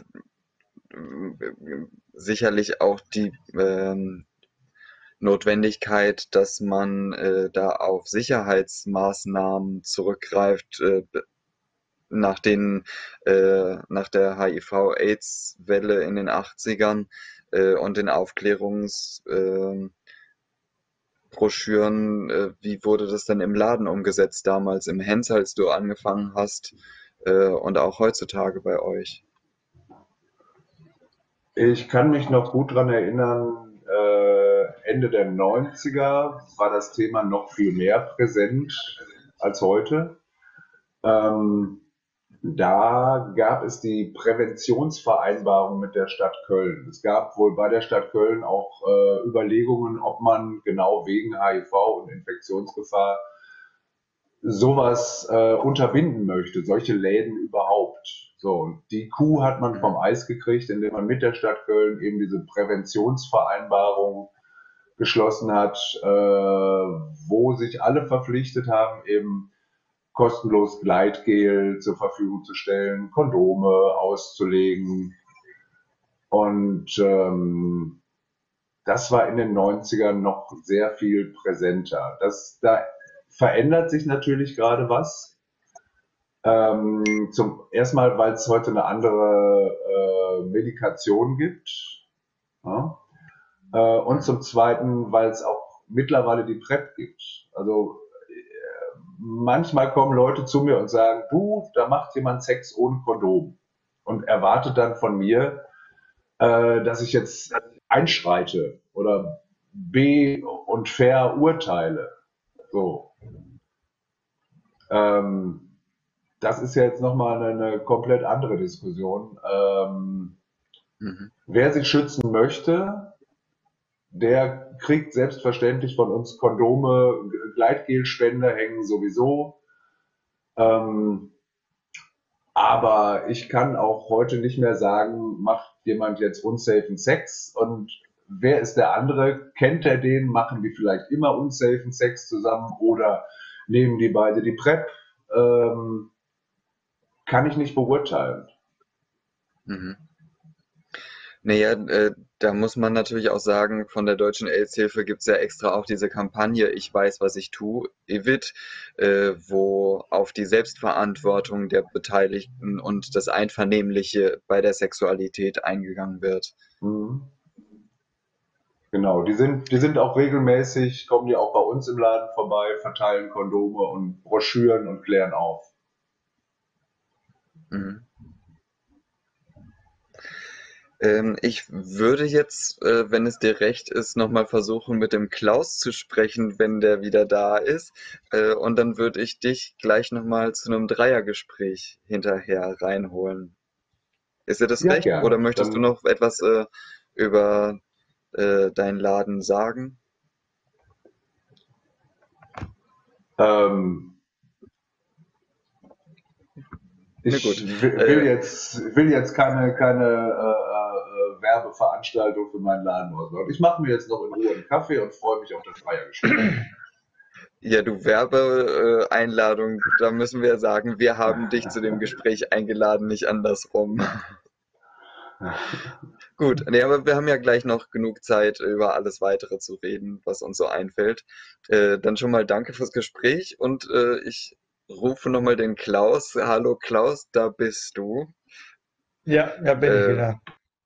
Ja, es gab gerade einen Aussetzer. Ich habe jetzt gerade nicht mehr ganz im Sinn, wo wir waren. Du hattest von der Dortmunder Szene gesprochen, die relativ umfangreich war und wo du ausgegangen bist. Ähm, Ja, richtig. Darum, äh, da fing es ja eigentlich so an bei mir. Äh, und über die Schiene, dann habe ich äh, Freunde gehabt. Äh, damals, ich war damals, damals so ein bisschen unbedarft äh, habe mich dann auch ab und zu mal gerne führen lassen, habe dann äh, Freunde kennengelernt, viele Freunde, äh, die dann teilweise schon in Köln waren. Ich äh, kannte Köln nur die Geschichten vom Hörensagen. Und dann hatte ich einen Freund, Michael hieß der aus Essen, der heute in Köln mit seinem Freund lebt, äh, der heute in Köln am wie heißt das, Naschmarkt? Nee, Naschmarkt, ist das Naschmarkt in Köln? äh, Heumarkt. An der, am Heumarkt, Heumarkt. Am Heumarkt, Mhm. äh, ich glaube, zum Pitter heißt der Laden. Da ist so ein langer Schlauch. Der Michael, der führt den, glaube ich. Und äh, äh, genau, und äh, der äh, hat mich da sagt, sagte mal immer zu mir, wir müssen mal nach Köln, wir müssen nach Köln. Äh, kennst du die Lederszene in Köln? Nee, kenne ich nicht. Dann lass uns mal da hinfahren. Und dann sind wir da gewesen und äh, ja, dann habe ich dann auch das Hens kennengelernt und äh, dann Stiefelknecht und äh, ähm, dann neben dem Stiefelknecht, äh, wie hieß er noch, Kuvadis? Kann das sein? Weiß ich gar nicht mehr. Und äh, dann äh, gab es da noch äh, äh, so ein paar andere Läden. Sh äh, Shanes, ich glaube Shanes ist das. Und äh, Musik. er hat auch einen Keller runterging und einen Riesenladen. Und richtig war los. Und äh, damals die Station to Be, das kam ja, glaube ich, das kam ja erst viel später. Wenn ich Das mich war da so irgendwann in den erinnere. 2000ern. Hm. Ja. Und äh, Wie waren denn, wie waren deine Erlebnisse? Wie hast du die äh, Kneipen wahrgenommen? Äh, gerade auch das Hands. Das ist ja unser Hauptthema heute. richtig. Äh, wie, Also wie hast du damals die, äh, war das äh, äh, so ein richtiger Lederladen. Ähm, wir sind zwar auch als, äh, sag mal, als, als ich als Modusche da rein, aber irgendwie ab und zu so bestimmt einige Leute haben uns von oben herab angesehen. Was wollen die denn hier so? Ne, Jörg, äh, Jochen, ne? Da denke ich an dich ein bisschen. Äh, du hast da so ein bestimmtes Wort äh, drauf. Äh, ja, das habe ich dir aber, glaube ich, ausgetrieben. wie lautet denn Und, dieses äh, Wort? Darfst du äh, das äußern oder? Töle, Töle. Töle, sagte er nur. Ja, und Okay. äh, Mhm. ja, und äh, jedenfalls, äh, aber okay. Äh, das Wort habe ich auch erst äh, so richtig bei Jochen kennengelernt. Und äh, aber wir hatten dann auch immer sehr viel Spaß dort. Und ja, und dann bin ich dann irgendwann, habe ich, ja, Lederhose habe ich mir, glaube ich, nie gekauft. Da habe ich mir so meine ersten Gummiklamotten gekauft in Köln. Und äh, dann war das auch überhaupt kein Problem mehr, sag ich mal, ganz in Schwarz den Gummi da aufzutauchen. Und, äh, und äh, das, was man so mit Gummi teilweise äh, verbindet, äh, das war so überhaupt nicht mein Ding, gar nicht. Ähm, Was verbindet man denn damit und was hast du damit nicht verbunden? Ja, den gelben Bereich manchmal damit. Das war so, das war so, so kartig. Äh, Ich kann mich erinnern, äh, wir sind mit Freunden damals im Stiefelknecht gewesen. Äh, Während des CSDs war das. Und der Laden war gerammelt voll. Und äh, ich wir oben an der Theke und äh, dann äh, da hatte ich aber noch äh, ganz normale Klamotten, so was man so im Sommer halt so anzieht, äh, Jeans und so ein Kram, kurze Hosen und äh, ja, bisschen luftig halt. Und äh, wir sind in Stiefelknecht rein und ich musste mal nach unten auf die, äh, ja, auf die Toilette und dann äh, ging ich die Treppe runter. Ich denk, scheiße, wir müssen alle auf Toilette, die stehen alle hier Schlange, ey. Und ich hatte Druck, ne? Und, und dann äh, sagt er, äh, ich war schon am Springen von einem auf dem anderen Bein. Da sagte der eine, ja, geh doch dran vorbei, sagt er. Äh, die haben alle auch irgendwie Druck, aber du hast es ja wohl nötiger. Dann bin ich an denen vorbeigerannt und keiner äh, hat sich irgendwie mokiert darüber. Ich dann da rein und äh, ja, und äh, alle Rinnen, äh, hab gedacht, scheiße, die stehen überall, ne? Einmal rundum, nix, die stand nix rundum. Äh, ja, die, rundum war alles frei und ich machte mein Geschäft und guckte dann so nach rechts rüber und in der Ecke äh, saß jemand, Äh, und äh, ja, und dann ging es so auch so. Ach, der eine war fertig, auch so ging hoch, dann äh, kam die, ging die Schlange weiter. Mehr will ich jetzt gar nicht erzählen. Und dann äh, Mhm. habe ich äh, nur kurz zugeguckt. Äh, das willst du nicht und wieder raus. Ganz schnell wieder raus. Und äh, ja, das war so meine erste Erfahrung mit diesem Fall, Mhm. mit dieser Farbe. Und äh, das hat dann bei mir, ja, ja, okay. Ähm, jetzt habe ich den Faden verloren. Äh, Ach Macht so, ja, kein Ding, ist weiter kein Ding. Genau, Ich, ich frage dich einfach ein paar Sachen. Du hattest äh, Ja. anfangs erzählt, dass äh, Gummi dich vor allen Dingen olfaktorisch, das heißt durch den Geruch angemacht hat. Ähm, was äh, ist denn sonst das Besondere für dich daran, äh, das Haptische, also das zum Anfassen, äh, wie du dich da drin fühlst? Was turnt dich da am meisten an? Äh, der Geruch. Der Geruch tönt mich an. Äh, äh, ich habe es ja auch angezogen gehabt nachher. Äh, erst nur Shorts angehabt, auch mal ein Shirt getragen. Nachher habe ich mir ein komplettes Teil gekauft. Dann habe ich nachher wieder nur Hosen gehabt. Dann habe ich auch mal gehau- gekauft. Mal vor 20 Jahren in Berlin habe ich mir meine ersten Chaps gekauft, aber in, damals in Berlin. Und ähm, ja, und äh, die einfach zu tragen und äh, äh, äh, der Schweiß, äh, der übt ja dann auch den Geruch aus, so ein bisschen, ein bisschen mehr, will ich sagen. Und äh, ja, ich fand es einfach nur geil zu tragen. Und äh, bin ja auch schon mal so äh, im Urlaub hatte ich es auch mal mit und äh, habe es dann meist da getragen, wo man mich nicht gesehen hat. Äh, ja, und äh, zähnemäßig war ich ja in der Welt äh, eigentlich gar nicht unterwegs. Ich habe zwar immer den Spartakus im Auto gehabt und äh, bin aber immer nur dahin gefahren, wo es mir gefallen hat. Und äh, wenn dann was im Spartakus stand, aha, hier ist irgendwo was, dann habe ich mir das angeguckt und bin vielleicht da haften geblieben. Und äh, ja, Mhm. hm. Äh, ja, und äh, Also, Köln äh, jetzt, ja, mhm. in Köln, äh, wie gesagt, da habe ich dann oft äh, Gummi angehabt und in den Clubs und in, in Dortmund gab es ja dann die Rote Marlene noch. Da hatte ich dann ja auch mal was an. Ich weiß gar nicht, wie lange es die noch gab. Und äh, dann äh, waren wir mal äh, in den Szenen in, in Düsseldorf, im Mask äh, hatten wir das dann ja und dann äh, in, äh, in Essen äh, später das Drecks, wo ich ja dann quasi die letzten Jahre immer, äh, immer hingefahren bin.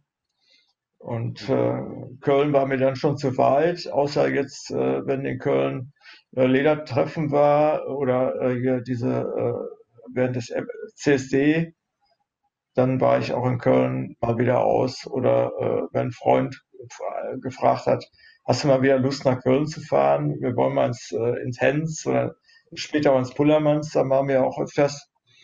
Und äh, aber sonst äh, bin ich so selten nach Köln gefahren, weil das einfach, äh, alleine hatte ich keinen Bock, äh, 85 Kilometer zu rauschen, um dann nachts wieder zurückzufahren. Das war es irgendwie nicht so. Weil ich hatte es das einmal gemacht und auf der Rückfahrt äh, bin ich dann während der Fahrt eingeschlafen, so ein Sekundenschlaf, bin aber äh, vor der Wand wieder wach geworden und äh, am nächsten Rastplatz raus äh, erstmal eine Stunde schlafen. So, und äh, dann, seitdem immer nur noch zu zweit nach Köln. Nie wieder alleine. Mhm. Oder eben bei Freunden übernachtet, äh, die ich dann später kennengelernt habe, äh, wo wir dann äh, von Freitag auf Sonntag dann in Köln waren. Mhm. Bei den Ledermännern, wenn sie mit dem Motorrad vor allen Dingen gefahren sind, dann äh, war es wahrscheinlich weniger ein Problem, in voller Ledermontur von zu Hause aus loszufahren, äh, mit dem Motorrad direkt äh, vor den Laden, wo man hin wollte und dort rein.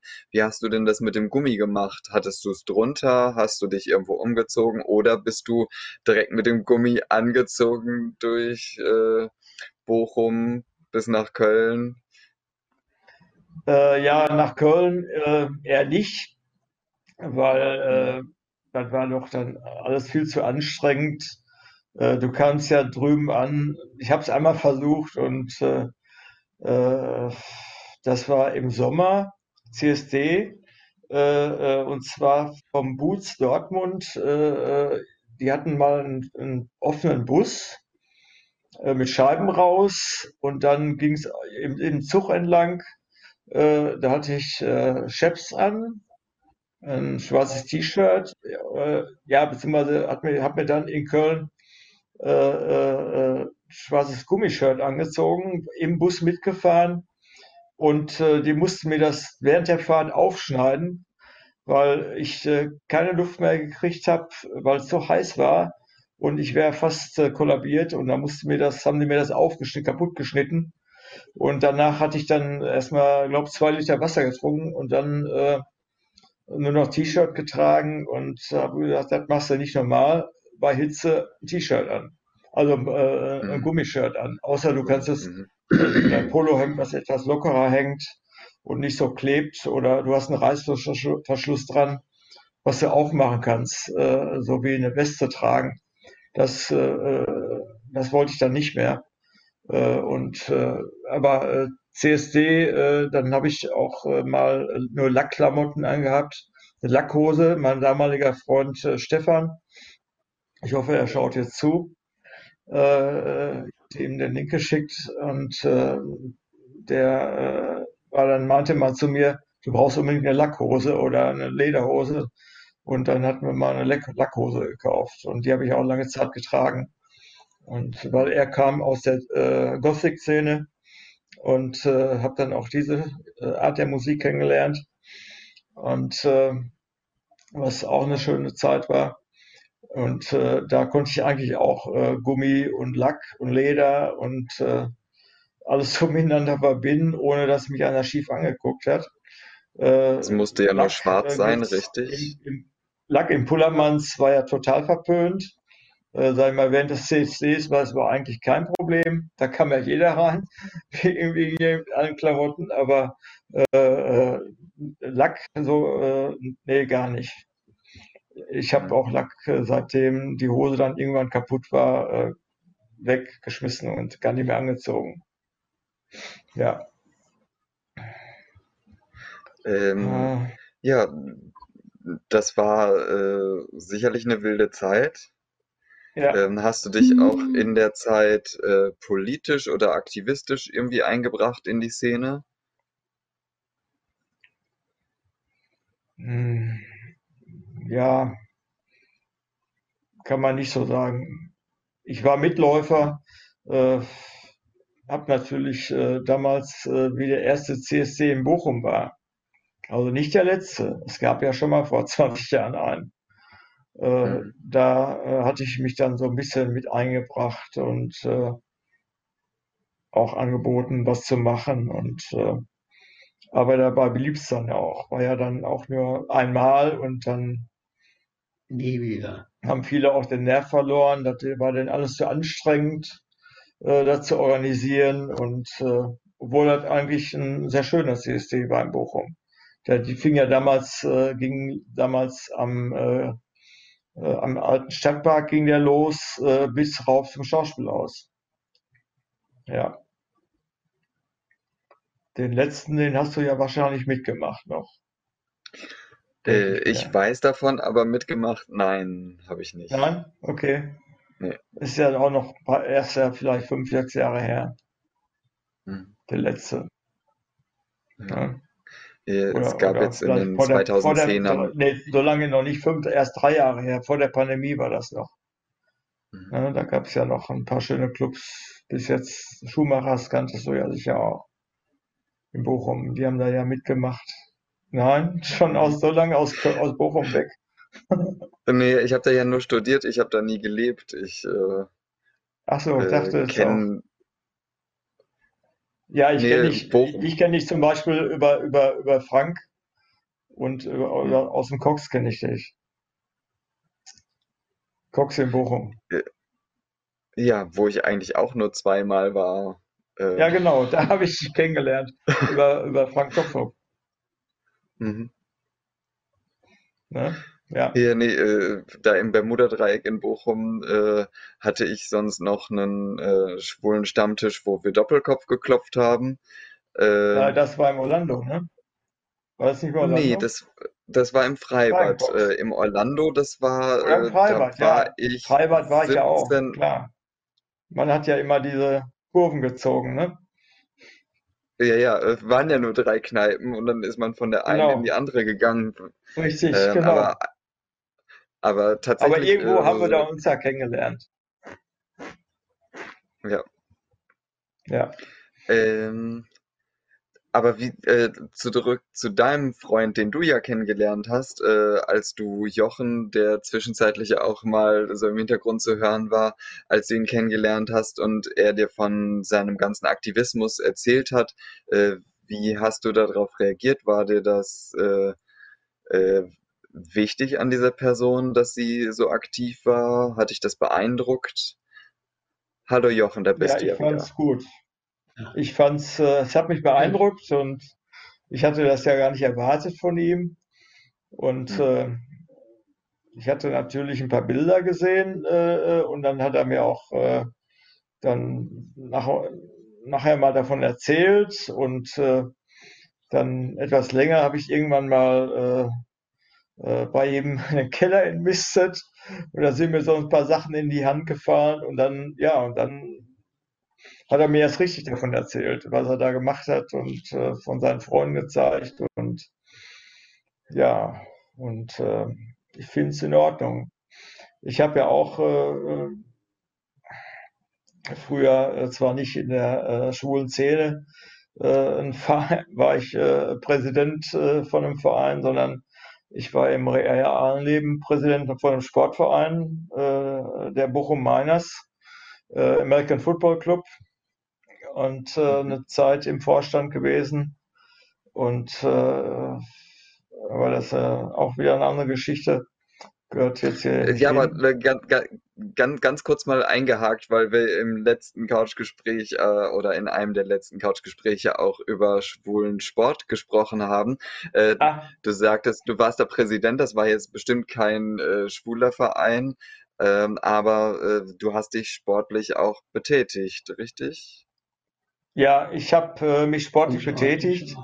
Äh, ich selber habe eigentlich äh, in der Jugend, äh, äh, wie ich klein war, äh, als äh, äh, hab mit Reiten angefangen. Äh, mit sechs, sieben Reiten, äh, Ponyreiten. Nachher äh, äh, war ich auch, äh, habe ich auch Dressurreiten gemacht, äh, habe auch Turniere geritten. Äh, später dann nur noch Freizeitreiten.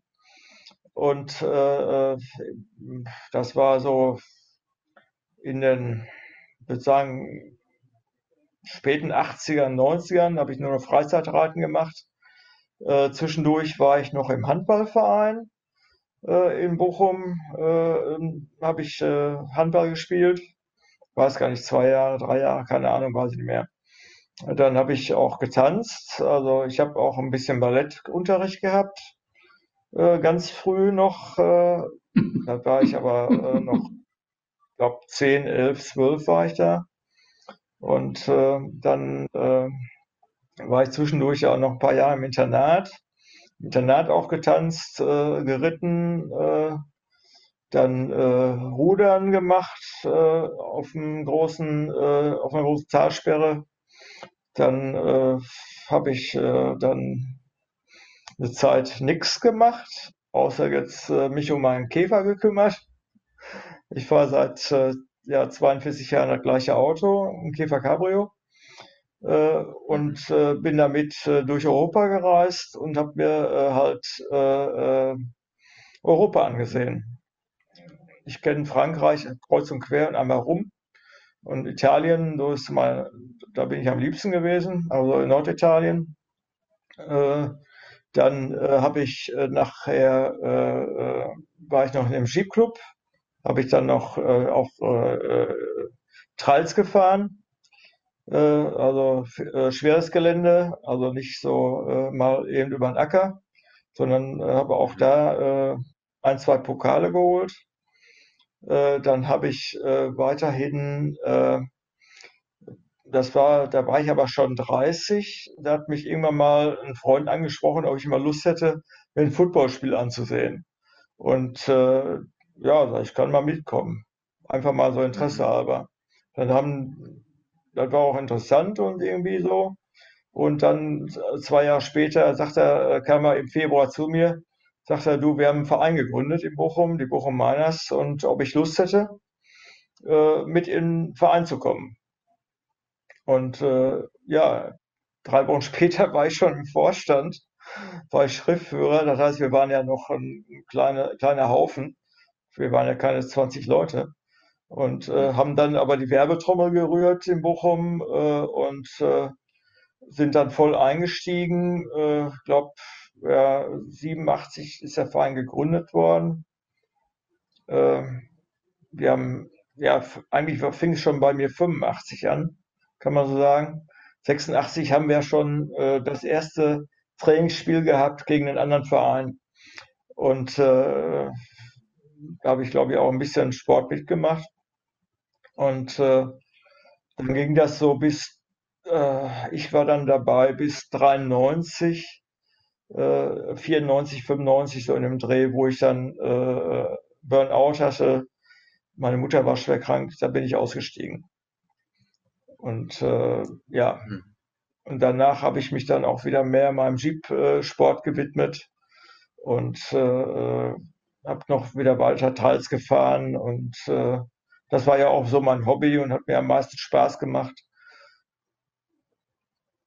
Und ich hat äh, äh, viele Reisen durch Europa gemacht und mhm. jenseits der äh, Straßen und schwul also ich habe auf deren Reisen auch viele schwule Leute kennengelernt. Selbst äh, äh es gab unter den Jeepfahrern ja jede Menge Schwuppen und äh, man hat sie dann halt am Regenbogenflagge äh, kennengelernt und äh, da hat man dann auch schon mal Spaß gehabt, so abseits der Wege. ja, war nett. Aber ansonsten hatte Homosexualität mit äh, Sport in deinem Leben nichts Besonderes äh, keine besondere Verbindung, oder? Ja, beim Reiten schon. Da waren viele äh, Jungs, die schwul waren. Äh, sag mal, 50, äh, viel zu die, die, Waage 50-50. dann beim Handball, ähm, da habe ich eigentlich keinen kennengelernt. Bei den Mädchen war das anders. Da war ja über die Hälfte waren ja lesbisch. Und äh, das war fand ich in Ordnung. Ich hatte ja äh, bei mir im äh, Freundeskreis, äh, Familienkreis, ging es ja ähnlich nachher zu. Dann nachher beim Football war ich der Einzige.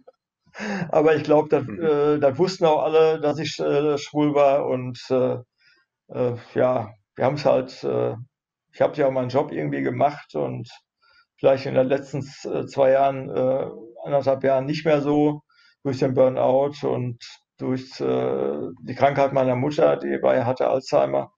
Und da war ich ziemlich überfordert teilweise und äh, dann habe ich dann auch hingeschmissen und es ging einfach nicht mehr.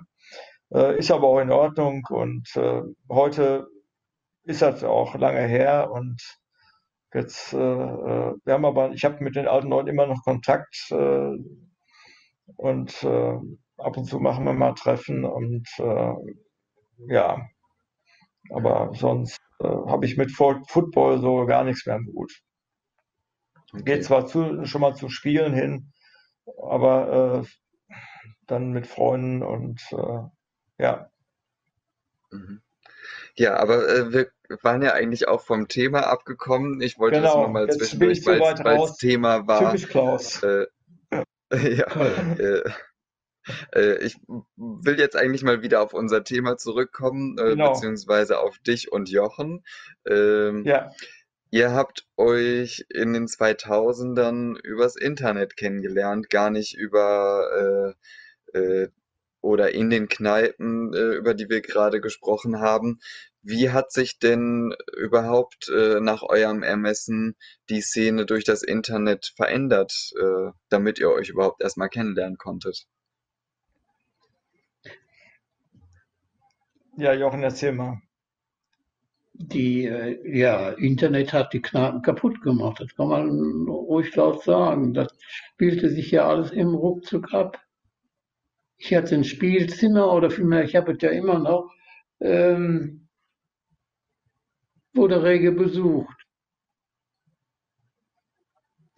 Äh, durch das Internet dann oder? Durch, durchs Internet, ja, ja. Die blauen Seiten. Mhm. Ähm, Ja, Du- und du äh, sagst- ich habe, wie gesagt, Jochen da kennengelernt auf den blauen Seiten auf äh, Planet Romeo, heißt es ja heute. Und äh, äh, hatte mehrmals, äh, war ich bei ihm drauf und war ja auch ganz nett, äh, paar nette Bildchen geguckt. Und dann, wie gesagt, dann kam ja irgendwann mal äh, von ihm der Text, ruf mich an mit seiner Rufnummer.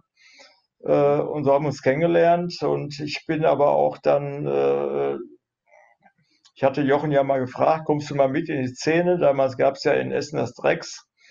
Und äh, nee, geh mal alleine. Und äh, war aber auch in Ordnung. Und, äh, und äh, Jochen äh, hat ja so auch seinen Spaß hier gehabt. Mhm. Äh, Ganz kann das Internet die Kneipen ja nicht kaputt gemacht haben, weil das Drecks ja auch erst irgendwann in den 2000ern entstanden ist. Ähm, aber äh, du sagtest, Jochen, dass es die Kneipen kaputt gemacht hätte. Wie, wie siehst du das? Was hat es äh, genau verursacht? Ja, man ist schon, äh, um jemanden zu treffen. Und hat sie einfach nach Hause kommen lassen. Hm. Und dann ist man auch nicht mehr, man hat kein Bier mehr getrunken oder Cola oder was anderes. Also umsatzmäßig müssen die das ja auch gemerkt haben. Sollten den Hagen mal fragen. Mhm. Das sollten wir gleich tatsächlich machen. Äh, aber ganz kurz, ähm, die, die äh, Lederszene war ja nicht nur über die Kneipen organisiert, auch über Vereine, ähm, wie du ja, äh, wo du dich selber eingebracht hast. Äh, wie hat es denn die Vereins, Ver, Vereinsarbeit verändert? Hast du da Ähm, irgendwas mitgekriegt nach deiner Ich habe da Tätigkeit? nichts mehr, ich habe da nicht mehr mitgespielt. Zu der Zeit war ich weg. Ich habe da wirklich Mhm. einen Cut gezogen und habe gesagt, Schluss aus Bayern. Ein- Auch arbeitsmäßig dann äh, abgeschlossen. Bin in den Ruhestand Mhm. gegangen und äh, ja, von zu Hause. Aber du warst, du warst ja dann noch mal später beim MS Rote Erde Vorstand, so wie ja, ich denen habe weiß. ich geholfen, um dann äh, Vereinsgründung im Endeffekt. Ja, da war ich auch mal. Mhm. Die habe ich auf die Beine Ähm, gestellt. Ja, Eine Satzung. das, zu welcher Zeit war das? War das noch vor dem Internet oder? Nee, das war. Ich bin da durch einen Bekannten hingekommen, Klaus Brüggemann. Und äh, Gott hat ihn selig. Ähm, der hat mich damit hingenommen. Du hast Erfahrung. Der war auch früher bei uns beim Panther immer dabei. Ähm, so ein, wie sagt man, Mitläufer. Äh, und da habe ich geholfen im Endeffekt. In Dortmund auf die Beine gestellt. Und dann, Mhm. naja, nichts mehr gemacht. Mhm. Hattest du Ähm, nicht auch Hagen, Essen bist du gemacht? noch? Mhm. Jochen, hattest du nicht auch Ja, Essen ich, gemacht? Essen. In Essen. Essen habe ich auch geholfen. Ja, ja. Ja. Ich war überall tätig. Neue Clubs braucht das Land. Äh, warum brauchte das Land neue Clubs? Ja, mehr. äh, Essen ist doch eine große Stadt. Da waren nur, Ja. äh, da sind wir früher in die Inge, bei der Inge reingegangen. Nur donnerstags trafen sich dort die Lederleute. Im Bahnhof war das. Im verlängerten Bahnhof, wo die Gleise waren. Ja, und dann hat ja dieser komische Bernd da dann einen Laden aufgemacht. Äh, was war das für ein Laden? Go In. Go in. Ja, ich weiß nicht, wie das. Das Go In war das. Go in, go in nannte sich das. Ja. Ja, ja. Der Herr wollte abkassieren, der Dicke. Bernd. Ja. Das vergisst Ja, den Laden, den du vorher meintest, das war im Löschzug. Löschzug, richtig. Donnerstags abends traf man sich am, Lö am Löschzug oder im Löschzug. War eine ganz kleine Bude, war das ja nur. Ja, so wie so trichterförmig war die aufgebaut, wie so im Amphitheater. Bei Inge. Bei Inge. Ja, richtig, bei Inge. Da bin ich auf den Geschmack gekommen. Mhm. Ja. Äh, und, äh, ja, Übrigens, Klaus, ist mir gerade eingefallen, wir haben uns gar nicht im Bermuda-Dreieck kennengelernt, sondern ich kenne dich von Dreharbeiten von einem Science-Fiction-Film, den ja. ihr in Bochum gedreht habt. Äh, aber äh, das nur mal so ganz kurz zwischendurch. Äh, ich wollte eigentlich Stimmt. jetzt gerne nochmal den Hagen dazu holen, dass wir uns zu viert unterhalten, wenn der Hagen, der ist noch da. Hallo Hagen. Ich bin noch Äh, da. wir hatten, wir hatten gerade mit den anderen beiden äh, darüber gesprochen, wie das Internet auch die Szene verändert hat. Äh, Jochen sagte, das hätte die Kneipen kaputt gemacht. Du hast zu der Zeit äh, ja auch in den Kneipen gearbeitet. Äh, wie hast du es wahrgenommen? Ähm, ja, habe ich auch wahrgenommen. Ähm, das hat sich ausgewirkt. Ich muss aber auch sagen, ähm, ich sehe heute, dass es da so ein Rollback gibt.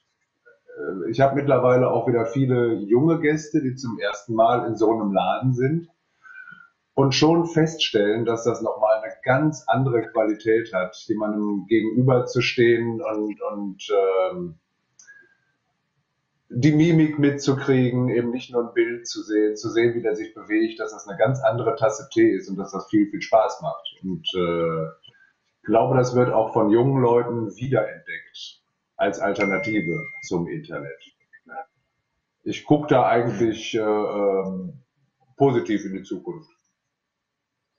Naja, wenn wir jetzt gerade schon mal äh, von Zukunft reden und äh, äh, dann müssen wir natürlich auch gerade mal die aktuellen äh, Beschränkungen berücksichtigen. Äh, wir wissen ja gar nicht, äh, ob es äh, überhaupt noch viele von den Kneipen geben wird. In Dortmund gab es sowieso schon lange nicht mehr viele Szenen, äh, Szene-Kneipen. Äh, in Köln natürlich noch sehr viel mehr. Aber äh, wie hast du das letzte Jahr erlebt? Ich habe bis jetzt zum Glück noch von keinem Laden hier in Köln gehört, der tatsächlich nicht mehr auf, aufmachen würde. Es wird natürlich viel spekuliert und, und, und ähm, auch viel gejammert, aber bis jetzt habe ich noch nicht gehört, dass einer der Kölner Läden tatsächlich nicht mehr aufmachen würde. Mhm. Und wir wir werden es auch überstehen. Das tut zwar sehr weh, aber ähm, ja, aufgeben ist keine Option. Äh, ganz viele werden es bestimmt schwer haben, wenn es wieder losgeht, weil Lieferketten unterbrochen sind oder weil Kundenstämme weggebrochen sind. Aber wir können uns eigentlich darauf verlassen, wenn das irgendwann mal vorbei ist mit den Beschränkungen, dann geht es ja auch direkt mit Volldampf wieder los. Also Mhm. ich gucke nicht, ich gucke optimistisch in die Zukunft. Es wird noch einen Moment dauern, aber ich glaube, dann wird wie immer nach großen Krisen richtig gefeiert und viel nachgeholt. Ich habe Ja, jetzt schon ein bisschen. Ja. Ich glaube Äh, auch, hast dass es äh, eine Renaissance der Clubs gibt, äh, weil alle rausgehen wollen und lang genug zu Hause gegangen haben. Und äh, ähm, das denke ich auch, dass es eine Renaissance der Clubs gibt. Mhm. Ja, das wird Äh, ja du sagtest ja sowieso- und äh, so weiter. Und äh, gab es ja so viele schöne Clubs äh, in Europa, die alle ihre gleichen Probleme haben und äh, ähm, die alle wahrscheinlich äh, mehr oder weniger wieder aufmachen werden. Vielleicht etwas kleiner, vielleicht nicht mehr so groß wie damals, aber äh, ja, selbst wenn jetzt also, vielleicht äh, einer auf der Strecke bleibt, äh, glaube ich, dass es danach aber auf jeden Fall dann Raum für neue gibt und dass da auch welche nachrücken ja. werden. Also genau. ich glaube nicht, das dass, dass äh, die Corona-Geschichte wirklich bleibende Spuren in der Szene hinterlässt. Glaube ich nicht. Mhm. Das denke ich auch, dass es wieder besser wird. Ja. Ja. Ich muss ja. äh, sowieso noch dringend einhaken. Äh, du hast vorhin gesagt, im Pullermanns wäre Gummi nicht gern gesehen. Das kann nicht ja, sein. Da nein, nein, nein. Du hast es das, falsch verstanden. Das muss einer unserer Vorbetreiber gewesen sein. Nein, nein, äh, das war äh, äh, Lack. Lack. Ich hatte eine Zeit, ja. äh, Lack war nicht gern gesehen. Aber hör mal, du kannst, du, kannst eine, du kannst, eine, rosa Gummitütü anhaben. Da würde ich bei uns im Laden ganz bestimmt keiner komisch angucken. Auch nicht, auch nicht, wenn du 80 bist und auch nicht, wenn du 150 Kilo wiegst. Ähm, das ist ja, das ist ja genau unsere Politik, dass wir, dass wir uns davon freisprechen und sagen irgendwie so, ah, nee, der hat jetzt immer die falschen Klamotten an. Also ja, das, das gibt's das zumindest äh, seit so sechs Jahren auf keinen Fall bei uns. Ja, aber davor war es dann so, äh, ne, vor sag mal 20 Jahren in Lack, Lack, Lackklamotten rein, also nur Lackhose, äh, schwarzes Shirt, äh, dann kam sie schon äh, an, der, an, der, Tür schon äh, schräg angeguckt. Und äh, naja, bist trotzdem reingekommen, aber äh, war nicht gern gesehen, Lack. Gummi war was anderes. Ja, also da, damals, damals habe auch ich ganz brav meine Lederweste angezogen und mein Lederhütchen aufgesetzt, äh, weil klar war, dass man das da trägt. Okay. Ja. Äh, für einen Laien wie mich müsstest du, Klaus, vielleicht nochmal ganz kurz erklären, was denn der große Unterschied ist. Für mich sind Gummi und äh, äh, Lack vor allen Dingen erstmal hauptsächlich schwarze, glänzende Stoffe. Der eine ist elastisch, der andere ist ein bisschen fester. Aber warum ist das so ein großer Unterschied? Warum, äh, warum ist man für das eine und gegen das andere? Ich glaube, der Hagen kann das viel besser erklären. Oder? Kannst Im du das Grunde erklären? Kann ich am allerwenigsten erklären, äh, warum sich da verschiedene Geschmäcker unbedingt voneinander abgrenzen müssen und äh, äh, eine, eine Szene haben wollen, wo alle nur das anhaben, was sie auch anhaben. Ich kann es am wenigsten erklären, weil ich es überhaupt nicht verstehe. okay. Mhm. Ja, das, also Lack ist äh, mehr, sag ich mal, äh, eine beschichtete Hose eine Jeans, die mit, äh, mit Kunststoff beschichtet ist, glänzend. Jetzt heute, sag ich mal, die Mädels tragen ja alle irgendwie dieses glänzende Zeug. Aber das gab es dann früher eigentlich, als wenn du äh, eine, eine schwarze Plastiktüte über die Hose geklebt hättest, die hochglänzend war. Das äh, es war quasi eine Lackhose gewesen. Äh, die unterschied sich ja von, äh, von Leder und Gummi äh, schon ganz weit. Äh, Leder und Gummi, äh, wenn, wenn sag mal, äh, die Haut ein bisschen feuchter war, das hat sich ja äh, angezogen an die Haut. Und äh, eine Lackhose ist ja innen mit Stoff beschichtet. Es gab mal zwischendurch mal äh, eine Phase, äh, die Sachen gibt es, glaube ich, immer noch. Äh, in, in Berlin sind die erste Mal aufgetaucht äh, nannte sich die äh, Nesty Pick. Und äh, da hatte ich gesagt, oh, das sieht aber gut aus irgendwie. Und dann habe ich mir so eine Hose gekauft. Und äh, die Hose hat also, lass mal zwei Jahre hat die durchgehalten. Und äh, die konnte ja gar nichts äh, mit Fetten und so weiter. Äh, da ging die Hose ja sowas von äh, sofort kaputt. Da habe ich gesagt, das ist ja noch schlimmer als Lack. Und äh, ich habe die auch gleich in den Müll geschmissen. Beziehungsweise die erste Hose habe ich dann umgetauscht in Berlin noch. Und das konnten die sich gar nicht erklären. Und äh, nachher stand dann auch auf den äh, Beschreibungen, bitte kein Fett benutzen. Und äh, habe gesagt, ist, die Hose ist völlig untragbar. Und seitdem nur noch halt Gummi und oder Leder. Ja. Mhm. Das ist, sagen wir, der Unterschied. Ähm, Jochen, ganz kurz zu dir. Äh, das war ein Lederclub, aber hattet ihr auch Leute, die andere Sachen getragen haben? War das äh, aufgeschlossener vielleicht damals als heute, wo äh, jeder Fetisch seine eigene Gruppe hat? Ähm, wie standet ihr damals zu anderen Fetischen, anderen Vorlieben? Das war auch in Ordnung. Gummi kam ja da schon auf. Ich hatte auch mal so ein Gummihemd an. Und ich muss dazu sagen, ich habe da so drunter geschwitzt, äh, um es dann wieder auszuziehen. Ich habe es gar nicht über, über den Kopf gekriegt. Hast ja drin, die ersten Gummitale kamen ja aus England. Und wir hatten einen Vertreter gehabt bei uns aus dem Club, der hat äh, das verkauft im Endeffekt. Das kam da auf, so die 90er Jahre. Mhm. Bei uns konnte man anziehen, was man wollte. Der eine kam mal in, in, in, in Jeans, also vielleicht von der Arbeit kam, oder auch in Leder. Es gab ganz Verrückte, die haben sich nur auf, aufgemotzt. Mhm. Inwiefern? Ja, wenn eine Veranstaltung war oder beziehungsweise eine, eine, Sitzung, also eine Vorstandssitzung oder beziehungsweise dann der eine kam mit, mit, mit, mit Folge-Chaps an, Leder, das ist kein Problem. Schau mal hier rein, was ich hier habe. Oh, ein Erbstück. Aha. Das ist äh, Äh, Jochen. Chaps. Die habe Mhm. ich gerade aus dem Schrank gezogen. Das war das Geräusch. Ja, schon äh, ich hatte ja im Vorgespräch äh, angetragen, dass ihr, wenn ihr euch darin wohlfühlt, irgendwas anziehen könntet. Ihr habt jetzt aber zum Gespräch, Gespräch äh, normale Klamotten an. Ja,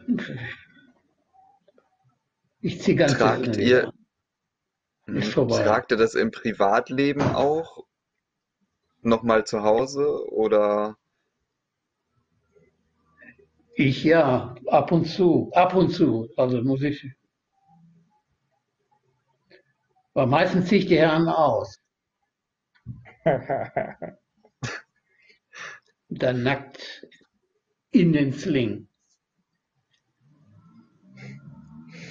Mhm. ja, Bin Spezialist, habe ich ja jetzt schon ein paar Jahre nicht mehr bin gesehen. Spezialist. Spezialist in was? Okay, äh, ich möchte nicht weiter nachfragen. Äh, Das nochmal ist zu dir. Möchtet ihr darüber reden oder äh, lassen wir das? Ich habe das in Amerika gelernt. Und Ich habe er es aus damals auf Amerika der. Reise in Amerika gelernt. Mhm. Und vorher kannte das hier gar keiner, sagte Kannte er mir das hier doch gar keiner. Und du bist auch immer angesprochen. Ich trug äh, links ein, ähm, ein Taschentuch in der Farbe in. Rot. Andere trugen ein gelbes. Und das da bist du sofort angesprochen worden, in Köln jedenfalls. Warum sie es nicht kannten, was das bedeutet. Äh, der Hanky-Code, also diese Taschentuchfarben, das ist ja sowieso eine Geheimsprache, die nicht jeder beherrscht. Äh, und wenn dann da noch was Neues dazu kommt, dann muss man das natürlich erstmal erklären. Ja, so war's. Mhm. Ähm, Hagen, äh, bei dir gibt es noch einen kleinen Punkt, äh, du hattest uns was gezeigt, was äh, mehrere Leute bei dir im Laden und auch in Vorgängerläden mal haben liegen lassen. Ähm, da haben wir auch ein Foto zu. Hunderte von Brillen. Äh, äh, Ja, entkleiden ganz, sich die Leute bei euch. Äh, bei, bei uns wird auch alles verloren und, und vergessen, was man sich vorstellen kann. Also wirklich alles. Schuhe, Hosen, Unterwäsche, T-Shirts, Hemden, äh, äh, Hörgeräte, Zahnersatz. ähm, ganz viel davon wird wieder abgeholt, aber vieles auch nicht. Mhm. Also bei einer Brille, das kann ich ja noch verstehen. Ähm, Unterwäsche vielleicht auch. Äh, bei manchen anderen Sachen, die du gesagt hast, kann ich es nicht so unbedingt nachvollziehen, dass man es dann nicht vermisst. Ähm, was machst du denn mit den Fundsachen? Du sagtest, einige holen es ab. Äh, Wir haben da so eine riesen Auslage an Brillen gesehen. Äh, Jetzt im Gespräch mit dem Klaus hat sich ja was ergeben. Aber was machst du eigentlich sonst damit? Du bewahrst das auf natürlich als Fundsache, aber viele davon Klar. äh, sind ja ewig alt. Äh, ich, also die, die Brillen sind jetzt auch wirklich so eine Ausnahme. Die habe ich die ganze Zeit nicht entsorgt, sondern einfach nur gesammelt. Ähm, was ich an, an Kleidung überbehalte, hebe ich lange auf, falls vielleicht doch noch jemand fragt. Aber so nach ungefähr einem Jahr sortiere ich es dann aus, pack ähm, große Müllsäcke zusammen und gebe die weiter an jemanden, äh, der damit äh, Leute, ähm, Obdachlose mit Drogenhintergrund versorgt. Also ich, ich weiß, die finden dann nachher, die werden nachher noch gebraucht. Die werden nicht weggeschmissen, sondern werden einem guten Zweck zugeführt, regelmäßig. Die. Brillen äh, werden ja jetzt Klaus auch hoffentlich, wenn das zustande kommt, einem guten Zweck zugeführt. Äh, was, Klaus, hattest du damit äh, vor? Ja, ich äh, äh, leite ja eine, eine Sammelstelle. Ähm, und zwar, äh, wir sammeln für die Ukraine. Äh, und ähm, wir haben also Brillen. Ich glaube, äh, bei uns kommen auch einen ganzen Haufen Brillen rein, aber auch äh, Kleidung kommt rein. Alles, äh, was der Hausrat so hergibt bei Haushaltsauflösungen oder wenn einer seinen Schrank aufräumt oder, oder, oder. Und äh, die geben die Sachen bei uns dann äh, gereinigt ab. Und äh, wir schicken die dann zweimal im Jahr äh, rüber, ähm, falls wir dann LKW finanziert kriegen. Äh, bis jetzt äh, hat es immer funktioniert bis zur Pandemie. Ähm, der letzte LKW, der ging letztes Jahr noch rüber, äh, war ein, äh, äh, ein Dreiachser äh, Sattel. Äh, da gingen wir, glaube ich, 105 Kubik rein und den haben wir stückgutmäßig beladen. Alles, was bei uns reingeht ins Lager, wird von uns in die Hand genommen, durchgesehen, ob es in Ordnung ist. Wenn nicht, kommt es weg. Wenn nicht, andere, sonst wird es verpackt in Kisten. Äh, Wir sammeln auch medizinische Hilfsmittel äh, äh. Wir versorgen mehrere Krankenhäuser drüben. Essen auf Rädern finanzieren wir drüben jeden Monat mit 2000 Euro, was dann per Kurier rübergeht äh, oder überwiesen wird oder wie auch immer. Und äh, dann äh, schicken wir, äh, ich habe jetzt zur Zeit, habe ich am Lager 50 Rollatoren, mehrere äh, Kinderwagen, Kinderbetten, ich habe äh, äh, Kranken, ein paar Stück äh, und äh, viele, vieles andere mehr.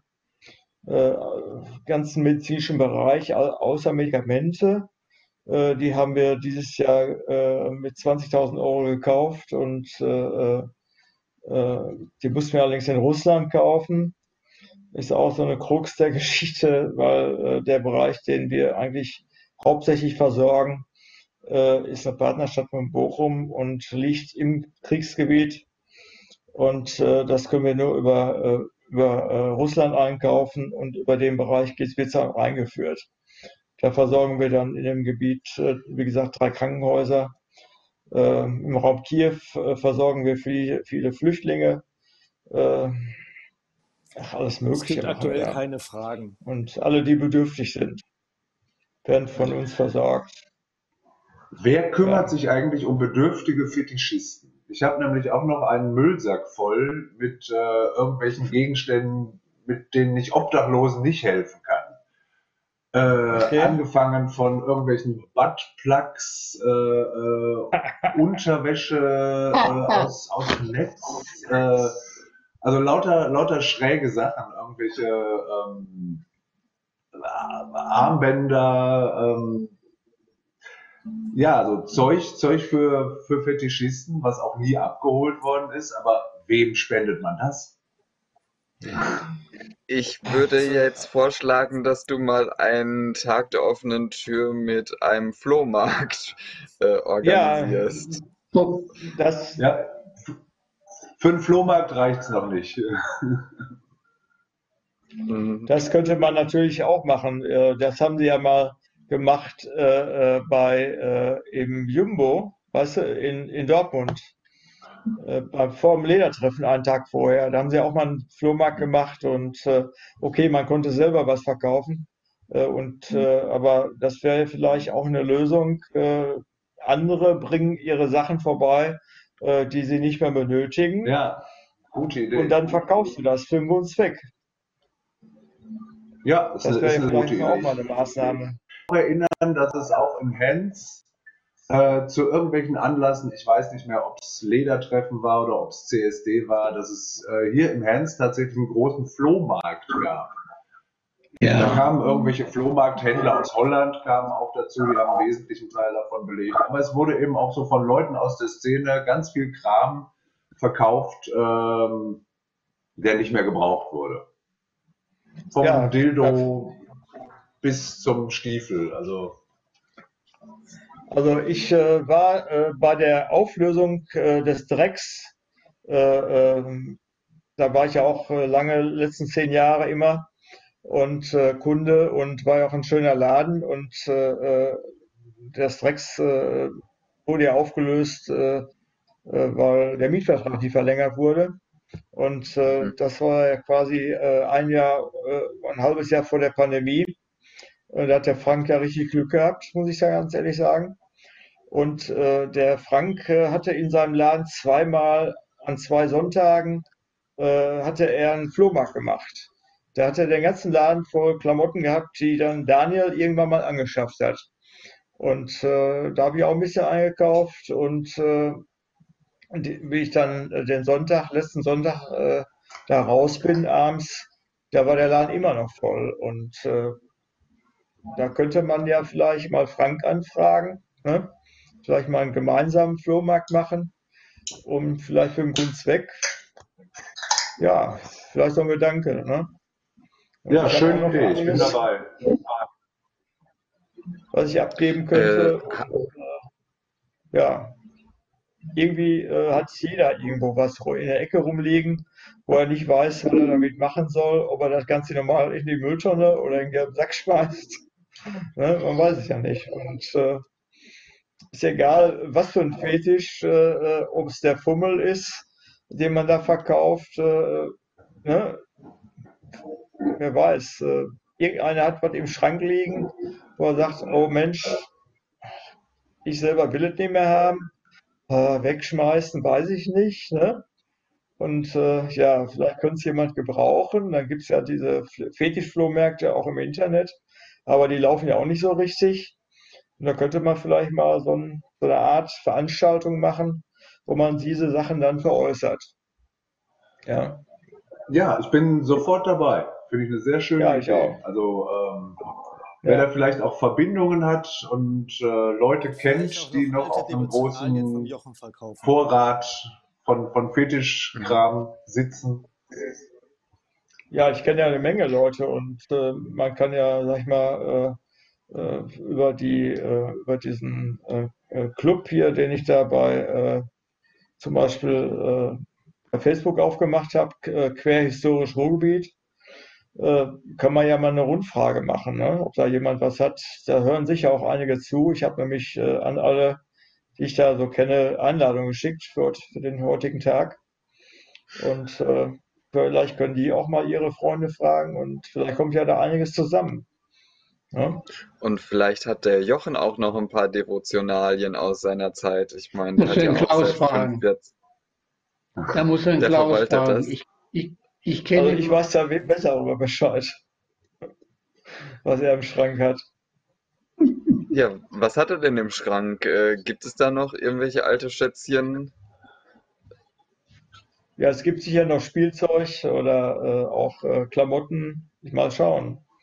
Ich habe ja auch noch so vieles zu Hause rumfliegen und äh, Sachen, die ich nicht mehr anziehe oder äh, naja, was man halt so in der Wundertüte hat oder äh, Zehnerpack Kondome, ne, den man fertig macht. Äh, Nee, ja, okay, die darf man vielleicht nach ein paar Jahren dann nicht mehr weiterverkaufen. Da sollte man vielleicht frische ja, kaufen. äh, aber die würde ich zum Beispiel annehmen.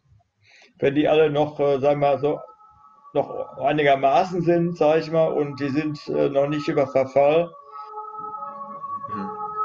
Nutzen irgendwie, warum auch immer, oder äh, heute benutzt ja fast keine mehr, oder, oder nur die Hälfte benutzt. Und äh, die nehme ich also gerne an als Spende äh, und wir schicken sie rüber. Äh, ist ja auch medizinischer Kram im Prinzip. Ich äh, kriege eventuell, äh, also er hat es mir jedenfalls zugesagt, vom Helmut Sichtermann von der AIDS-Hilfe Bottrop bekomme ich demnächst 2000 Kondome. Und diese werde ich rüber nach äh, Donetsk schicken. Mhm. Ja, sehr gut, Ja. dass die nicht verfallen.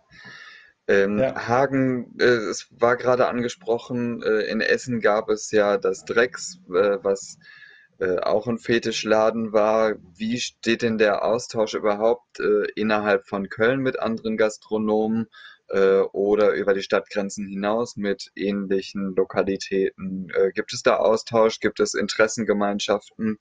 Ähm, wie seid ihr da vielleicht organisiert?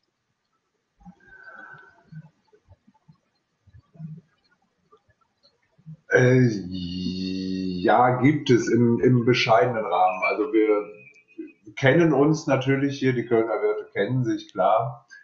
Ähm, wir sind natürlich auch alle daran interessiert, dass, dass es den Mitbewerbern auch gut geht, weil klar, je mehr Läden es in Köln gibt, desto mehr Leute kommen nach Köln und die gehen auch nicht nur in einen Laden. Also haben wir alle ähm, das gleiche Interesse, dass die, dass die Kölner Szene bunt ist und dass es hier viele Lokale gibt. Ähm, Ich erinnere mich, dass es in den 2000ern die Kampagne Heart of Cologne gab, dass es äh, die Altstadtkneipen äh, ein bisschen zusammenbringen sollte. Äh, inwiefern, äh, ich weiß jetzt nicht, welche Zeit das war, aber äh, hattest du da mit den Pullermanns oder mit Vorgastronomien irgendwas zu tun? Äh, ich war, ich war nie in diesen Vereinen irgendwie drin. Also weder Heart of Cologne. Äh, ich muss auch sagen, ich habe so ein bisschen äh, Angst vor, vor Vereinen. Äh, ich, ich will da eigentlich neutral sein.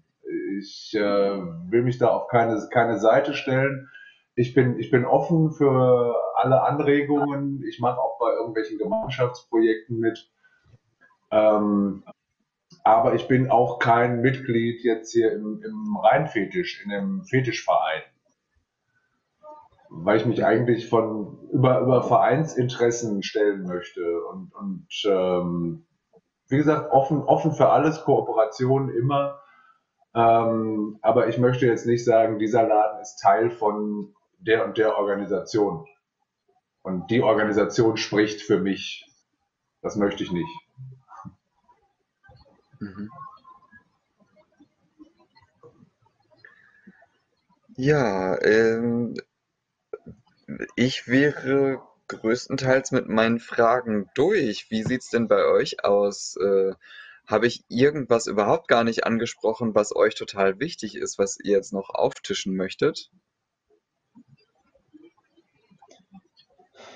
Mir fällt jetzt im Moment nichts ein.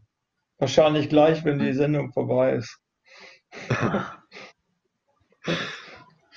Äh, ich Ja. frage nochmal an die Regie, wie sieht es in den Chats aus? Gibt es da irgendwelche Fragen?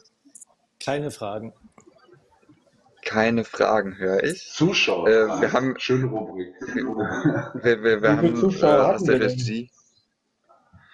Ähm, das äh, sage ich euch gleich im Nachhinein, das kann ich euch gerade nicht sagen. Ähm, aber ja, ich äh, denke, dann äh, bleibt mir nicht viel anderes äh, als Danke zu sagen, dass ihr euch zur Verfügung gestellt habt, ähm, dass ihr meine Fragen so fleißig beantwortet habt. Ähm, und ich hoffe, dass es euch Freude gemacht hat und vor allen Dingen auch dem Publikum. Ähm, wenn das Publikum Interesse hat, wie gesagt, äh, unsere Runde, ges- äh, unsere Veranstaltungsreihe Couchgespräche findet mehr oder weniger monatlich statt. Äh, wir haben da äh, unterschiedliche Themen, die wir ansprechen. Äh, das wird jetzt auch in den nächsten Monaten noch weiterlaufen. Und sobald die Corona-Maßnahmen auch wieder eingeschränkt, also nein, zurückgenommen werden, ähm, möchten wir das auch wieder als Vor-Ort-Veranstaltung machen. Das hatten wir ähm, Ende der, nein, in den 2019, dass wir äh, uns vor allen Dingen auch in Gastronomien getroffen haben und diese Gespräche dort vor Ort veranstaltet haben. Ähm, das würden wir gerne weiterführen und wir hoffen, dass ihr uns als Zuschauer gewogen bleibt. Vielen Dank, Klaus, Jochen und Hagen, dass ihr teilgenommen habt. Ich muss mich Vielen eigentlich Dank. noch mal ganz kurz dazwischen mogeln, äh, Ja, weil bitte. ich weiß, wir, wir, haben, wir haben natürlich dieses Couchgespräch, das haben wir auf unserer Facebook-Seite natürlich auch äh, äh, angegeben und ich weiß, dass jetzt viele Gäste zugucken. Deshalb muss ich diese Gelegenheit nutzen und meine Gäste grüßen. Ja, klar. Dankeschön. Hallo, liebe Gäste. Hallo, liebe Freunde, die mir alle zugeschaut haben.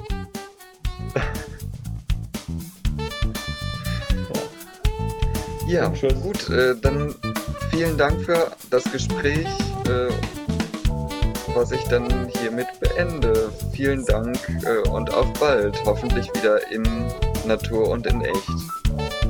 Ja, hoffe ich auch. Auf bald. Bald. Tschüss. Tschüss.